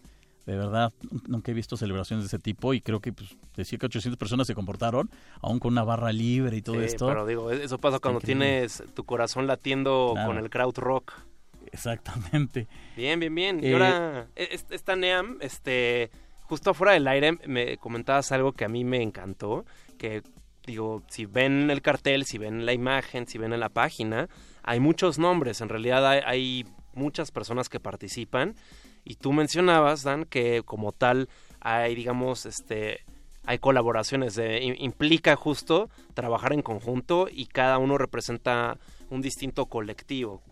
Sí, un poco el discurso de este año fue eh, traer tres talentos alemanes, que es eh, Andy Baumecker, eh, Leo Kuchler y Moalem de Dios Gutón, de Blitz, ellos eh, son participan muy activamente en organización de fiestas, de festivales, de, bookers, ¿no? De, en el Berghain, en el Blitz, clubs icónicos en Alemania. Entonces, eh, de ahí nació como ese discurso, ¿no? Bueno, pues si estos personajes que son DJs y aparte son curadores, son bookers, entonces el discurso que nació fue que esta, que esta noche tenía que ser como una colaboración de gente, o sea, su, su respuesta nacional, es decir, gente que está tocando, pero que es parte de algún colectivo, de algún sello, label, como quieran llamarle, que está produciendo desde una fiesta, evento, este, festividades, muy activamente en México, ¿no? Entonces, ese es el discurso. ¿Cómo, se, cómo lograr una noche en donde traemos gente de Alemania, en donde está eh, dándole vida a la, escena nocturna electrónica en Alemania y como contraparte, pues cómo invitamos a gente que está haciendo eventos continuamente en México, ¿no? Los que le dan sabor y vida o, que se siguen aferrando a, que las celebraciones deben de existir aun cuando tenemos clausura de clubs y hay problemas para hacerlo en, en, lugares que luego te los andan clausurando. Sí, no, hay toda una dinámica complicada en organizar sí, no, claro. Entonces, invitamos un representante de cada sello. Entonces, cabe mencionar y hasta una disculpa de que pues bueno, al final es un evento que empieza a las 8 de la mañana, termina a las 6 o 7, si, si hay todavía muchos... De, 8 de la noche, perdón, y termina a las 6 o 7 de la mañana. ¡Wow! Pero, eh, pues hay mucha gente que siempre está se queda fuera porque no cabe en, un, en una sola noche. Entonces, hay muchos amigos y que hay muchos ellos que nos hubieran eh, encantado invitarlos, pero pues es imposible meterlos todos, ¿no? Eh, entonces, no por ello no, no, no, son parte integral. Esperemos que sigamos con este discurso para la parte B, ¿no? Entonces, en esta parte A, eh, invitamos a DJ Fiasco, eh, que son estos tres chicos de cuatro cuartos, ¿no? que ya llevan años también haciendo eh, eventos eh, desde con talento internacional o simplemente ellos mismos. y te digo, son, son, gente que está muy activa ¿no? en, en, México. Está Codemul, que representa por Detroit. Está Coscoy, que representa a los amigos de Dance Your Name, exacto. Está Liget de, de, de Mancuso. Está Lumberjack, el buen Frankie, de parte de Ext, ¿no? Que también ah, eh, pues hacen fiestas en México y también ya las andan internacionalizando, andan haciendo muchas fiestas también de Exten en Estados Unidos. Está Nat, que es una chica de un colectivo de mujeres que se llama Woman. Eh, Snow Caveman, que de Sunday Sunday, que son las celebraciones dominicales. En un lugar con un muy buena vista, por cierto. Exactamente. Entonces está Tecus representando a Rockets, Bian a Boragine, eh, los chicos y amigos de Young Drums que representan a Born in México, ah, que también pues, es, un, es un sello eh, que pues, eh, integra a muchos talentos nacionales, incluso de proyección internacional, y que hacen fiestas. Sí, de hecho, justo en septiembre tuvieron, de hecho, me parece que hasta más de dos semanas tienen una agenda activa. Pues casi todo septiembre, eh, Rockets es socio del Born in México Weekend, que es una celebración de, de puros talentos nacionales en todos los, la mayoría de clubes de la República Mexicana, ¿no? Comandados por Marco Arce, que le mando un saludo. Eh, está Villaseñor representando a Pervert. Entonces, pues si pueden verlo, eh, e, es increíble tener en un mismo techo alguien en una versión back to back, ¿no? Porque si no, no cabrían todos. Eh, tocando, por ejemplo, eh, Tecus con, de, Rockets con eh, alguien de Mancuso. Alguien de X con Dance Your Name. Que si bien son ejercicios que ya se han visto a lo mejor en otras fiestas, pero creemos que, que aquí lo hicimos un poco amplificamos la escala, ¿no? Y bueno, pues la contraparte también de los alemanes. Entonces de eso va el discurso de, este viernes, eh, que están todos invitados a la fábrica, ex fábrica de harina. Uf, ex fábrica de harina, que además, este... Yo creo que también algo muy valioso y que me, gustaría invitar a todas las personas, a toda la audiencia que nos escucha, que si justo no han ido a ningún NEAM y sobre todo me gustaría todavía hacerlo todavía mucho más extenso, si no tal vez no han ido a eventos de música electrónica, creo que este justo empata con algo muy útil, que es que no solamente vas a estar escuchando este, tanto talento mexicano como de otros lugares y que justo la, la misión es que hagan algo significativo y que estén involucrando, no nada más que tengan trayectoria, hagan música, sino que tengan un trasfondo. Además van a poder conocer a personas que están detrás de colectivos y fiestas. Entonces, si te gustó alguien que está tocando o más de una persona como te gustó algo de lo que están haciendo, vas a poder conocer y vas a poder ir a otros eventos de manera paralela, como digamos como que es abrir muchas ventanas a la vez, ¿no? No nada más te quedas con, ah, mira, conocí a, a los y Fiasco, sino también vas a ver lo que hace Cuatro Cuartos, o te expones a Danción y tienen distintas fechas, como cada uno tiene como distintos eventos, tienen distintos días, o hasta, digamos, como cada uno tiene su distinto enfoque y es, es yo creo que lo bonito de juntar a distintas personas que están organizando sí, y sobre todo que, digo, yo ya llevo también unos años en esto, eh, no me gusta aceptarlo, pero sé que ha existido ciertas épocas en las que había colectivos que pues, como que se creaban rivalidades de no sé dónde, en donde, ay, pues ese colectivo dice que es mejor que el otro, que es su mejor fiesta. Entonces, pues hay rivalidades como los deportes, ¿no? Este, pero al final, pues yo no vi, no vemos rivalidad hoy en día, ¿eh? O sea, como que esos tiempos ya pasaron, no sé cuándo dejaron de pasar, pero hoy en día, pues hay un sentido de colaboración en el que dices, oye, te toca estar con este chico que es otro colectivo, que a lo mejor yo no sé si se lleven, pero dijeron, sí, poca madre, eh, adelante, estoy ahí. Entonces, eso fue también algo muy padre en donde ya esos tiempos ya son all times, o sea, ya no, ya no existen esas rivalidades, por lo menos en estos colectivos que y, amigos que conocemos, no, no sé en, en, otras, en otros géneros, en otras eh, localidades, pero hoy veo que hay un sentido de colaboración en donde, te digo, en una misma noche, pues puedes ver a más de 11 colectivos, por así decirlo, con su representante tocando la misma noche, ¿no? Bien. Como camaradas, como, bueno, vamos a pasarla bien. Unión, y también, también este, creo que se están como apoyando mutuamente porque es un ejercicio, al final, de cuentas, es. un ejercicio. Y digo, yo creo que más bien la competencia te puede alimentar y te puede ser útil, digamos, como que si es un incentivo y es como unas ganas de, de, estar viendo cómo puedes extraer algo más de alguien o cómo se pueden complementar. O mejorar. O mejorar, pero la rivalidad yo creo que te sepulta. Exactamente. Bien, bien, bien, pues perfecto. ¿Nos puedes decir las coordenadas de la ex fábrica de harina para este viernes 19 de octubre? Claro que sí. Em, las coordenadas es eh, ex fábrica de harina, es Avenida Aquiles Cerdán 106. Ah, la colonia se llama Ángel Simbrón, es como yendo como la. Eh, como tipo hacia Azcapotzalco. La verdad es que en la noche haces hice la cuentas 10, 10 minutos. No está lejos. Lo que pasa es que todos están, estamos acostumbrados a no salir de, del centro, ¿no? Cuando es a Roma, pero 10 minutos y eh, es un lugar en donde pues, cada ocho días he visto que se hacen muchas fiestas. Entonces a nadie le costará trabajo entender dónde es y a los que sí tienen trabajo para entender, nada más métanse a hertfliman.mx. Ahí está la página, está la información de cada talento y ahí pueden encontrar toda la información de cómo llegar. Perfecto, pues este, yo creo que nada más sería cosa que resuelven su traslado para llegar ahí. Si les queda cerca, perfecto. Si no, yo creo que en amigos, en amigos pueden. Amigos, agarren un Uber para que se la pasen bien, no se preocupen por manejar. Vamos a tener ballet parking. Casi nunca hay ballet parking, pero sí ahí eh, vamos a tener ballet parking. Es decir, queremos darles todas las facilidades para que la gente pueda eh, pues llegar y pasársela bien. Pues va, ustedes llegan como quieran aquí en Resistencia Modulada, vamos a estar regalando boletos dobles. De hecho, este si alguien ha estado escuchando el programa y le interesa, yo creo que este les voy a regalar un, boleto doble, este si nada más tal vez nos dicen que quieren ir, mencionando a un a Resistencia Modulada que es R Modulada. Y también este me gustaría tal vez que también mencionen a Rocket Music para que también ahí se vinculen. Nada más si quieren ir, pues qué mejor motivo para explorar una fiesta y conocer otro lugar. Es este viernes 19. De todos modos, cheque las redes de Resistencia. Ahí vamos a estar regalando boletos en la semana. Y también de paso las de Rockets. Neam, yo creo que si buscan en, su Twitter o en Facebook nada más NEAM, va a ser muy sencillo, es N-E-A-M. Ahí viene mucha más información detallada, los datos concretos, pero por lo pronto nos despedimos. Un gusto como siempre, Dan.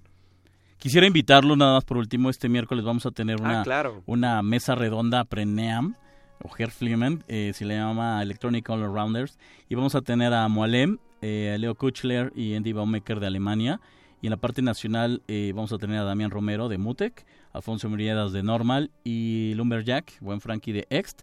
Va a ser eh, en SAE, que está en el Campus 2, Montes de Oca, esquina Zamora, Colonia Condesa, a las 7 de la noche. Es este miércoles. Es una plática eh, pues de la experiencia, por ejemplo, de, pues de, de organización de eventos, ¿no? Los retos que se enfrentaron en Alemania, cómo Alemania es uno de los únicos países donde sí te apoyan, donde sí hay recursos para generar eventos de este tipo.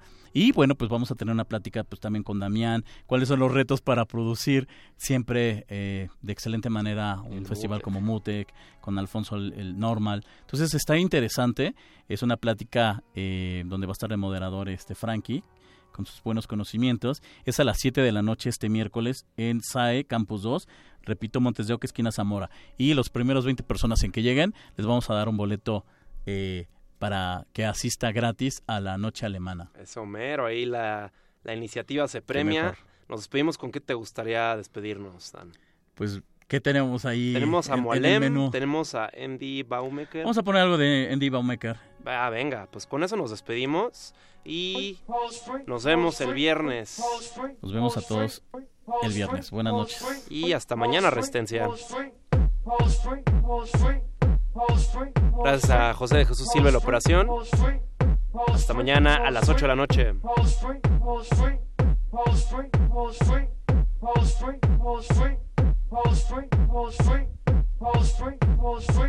roll street, roll street, roll street, roll street, roll street, roll street, roll street, roll street, roll street, roll street, roll street, roll street, roll street, roll street, roll street, roll street, roll street. Wall Street.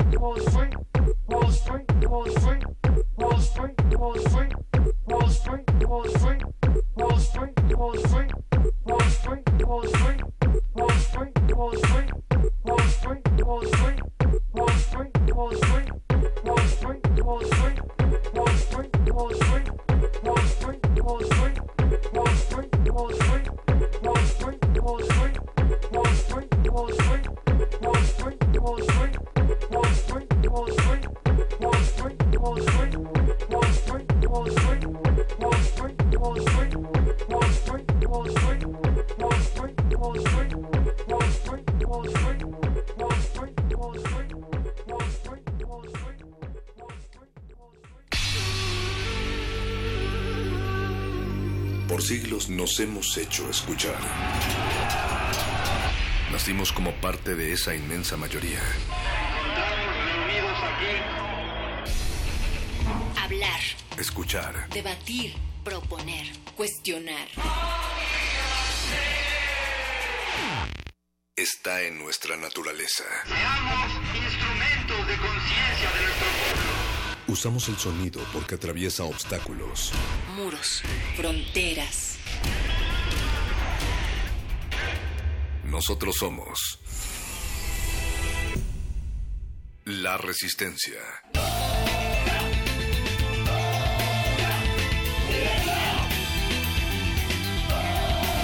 Resistencia modulada.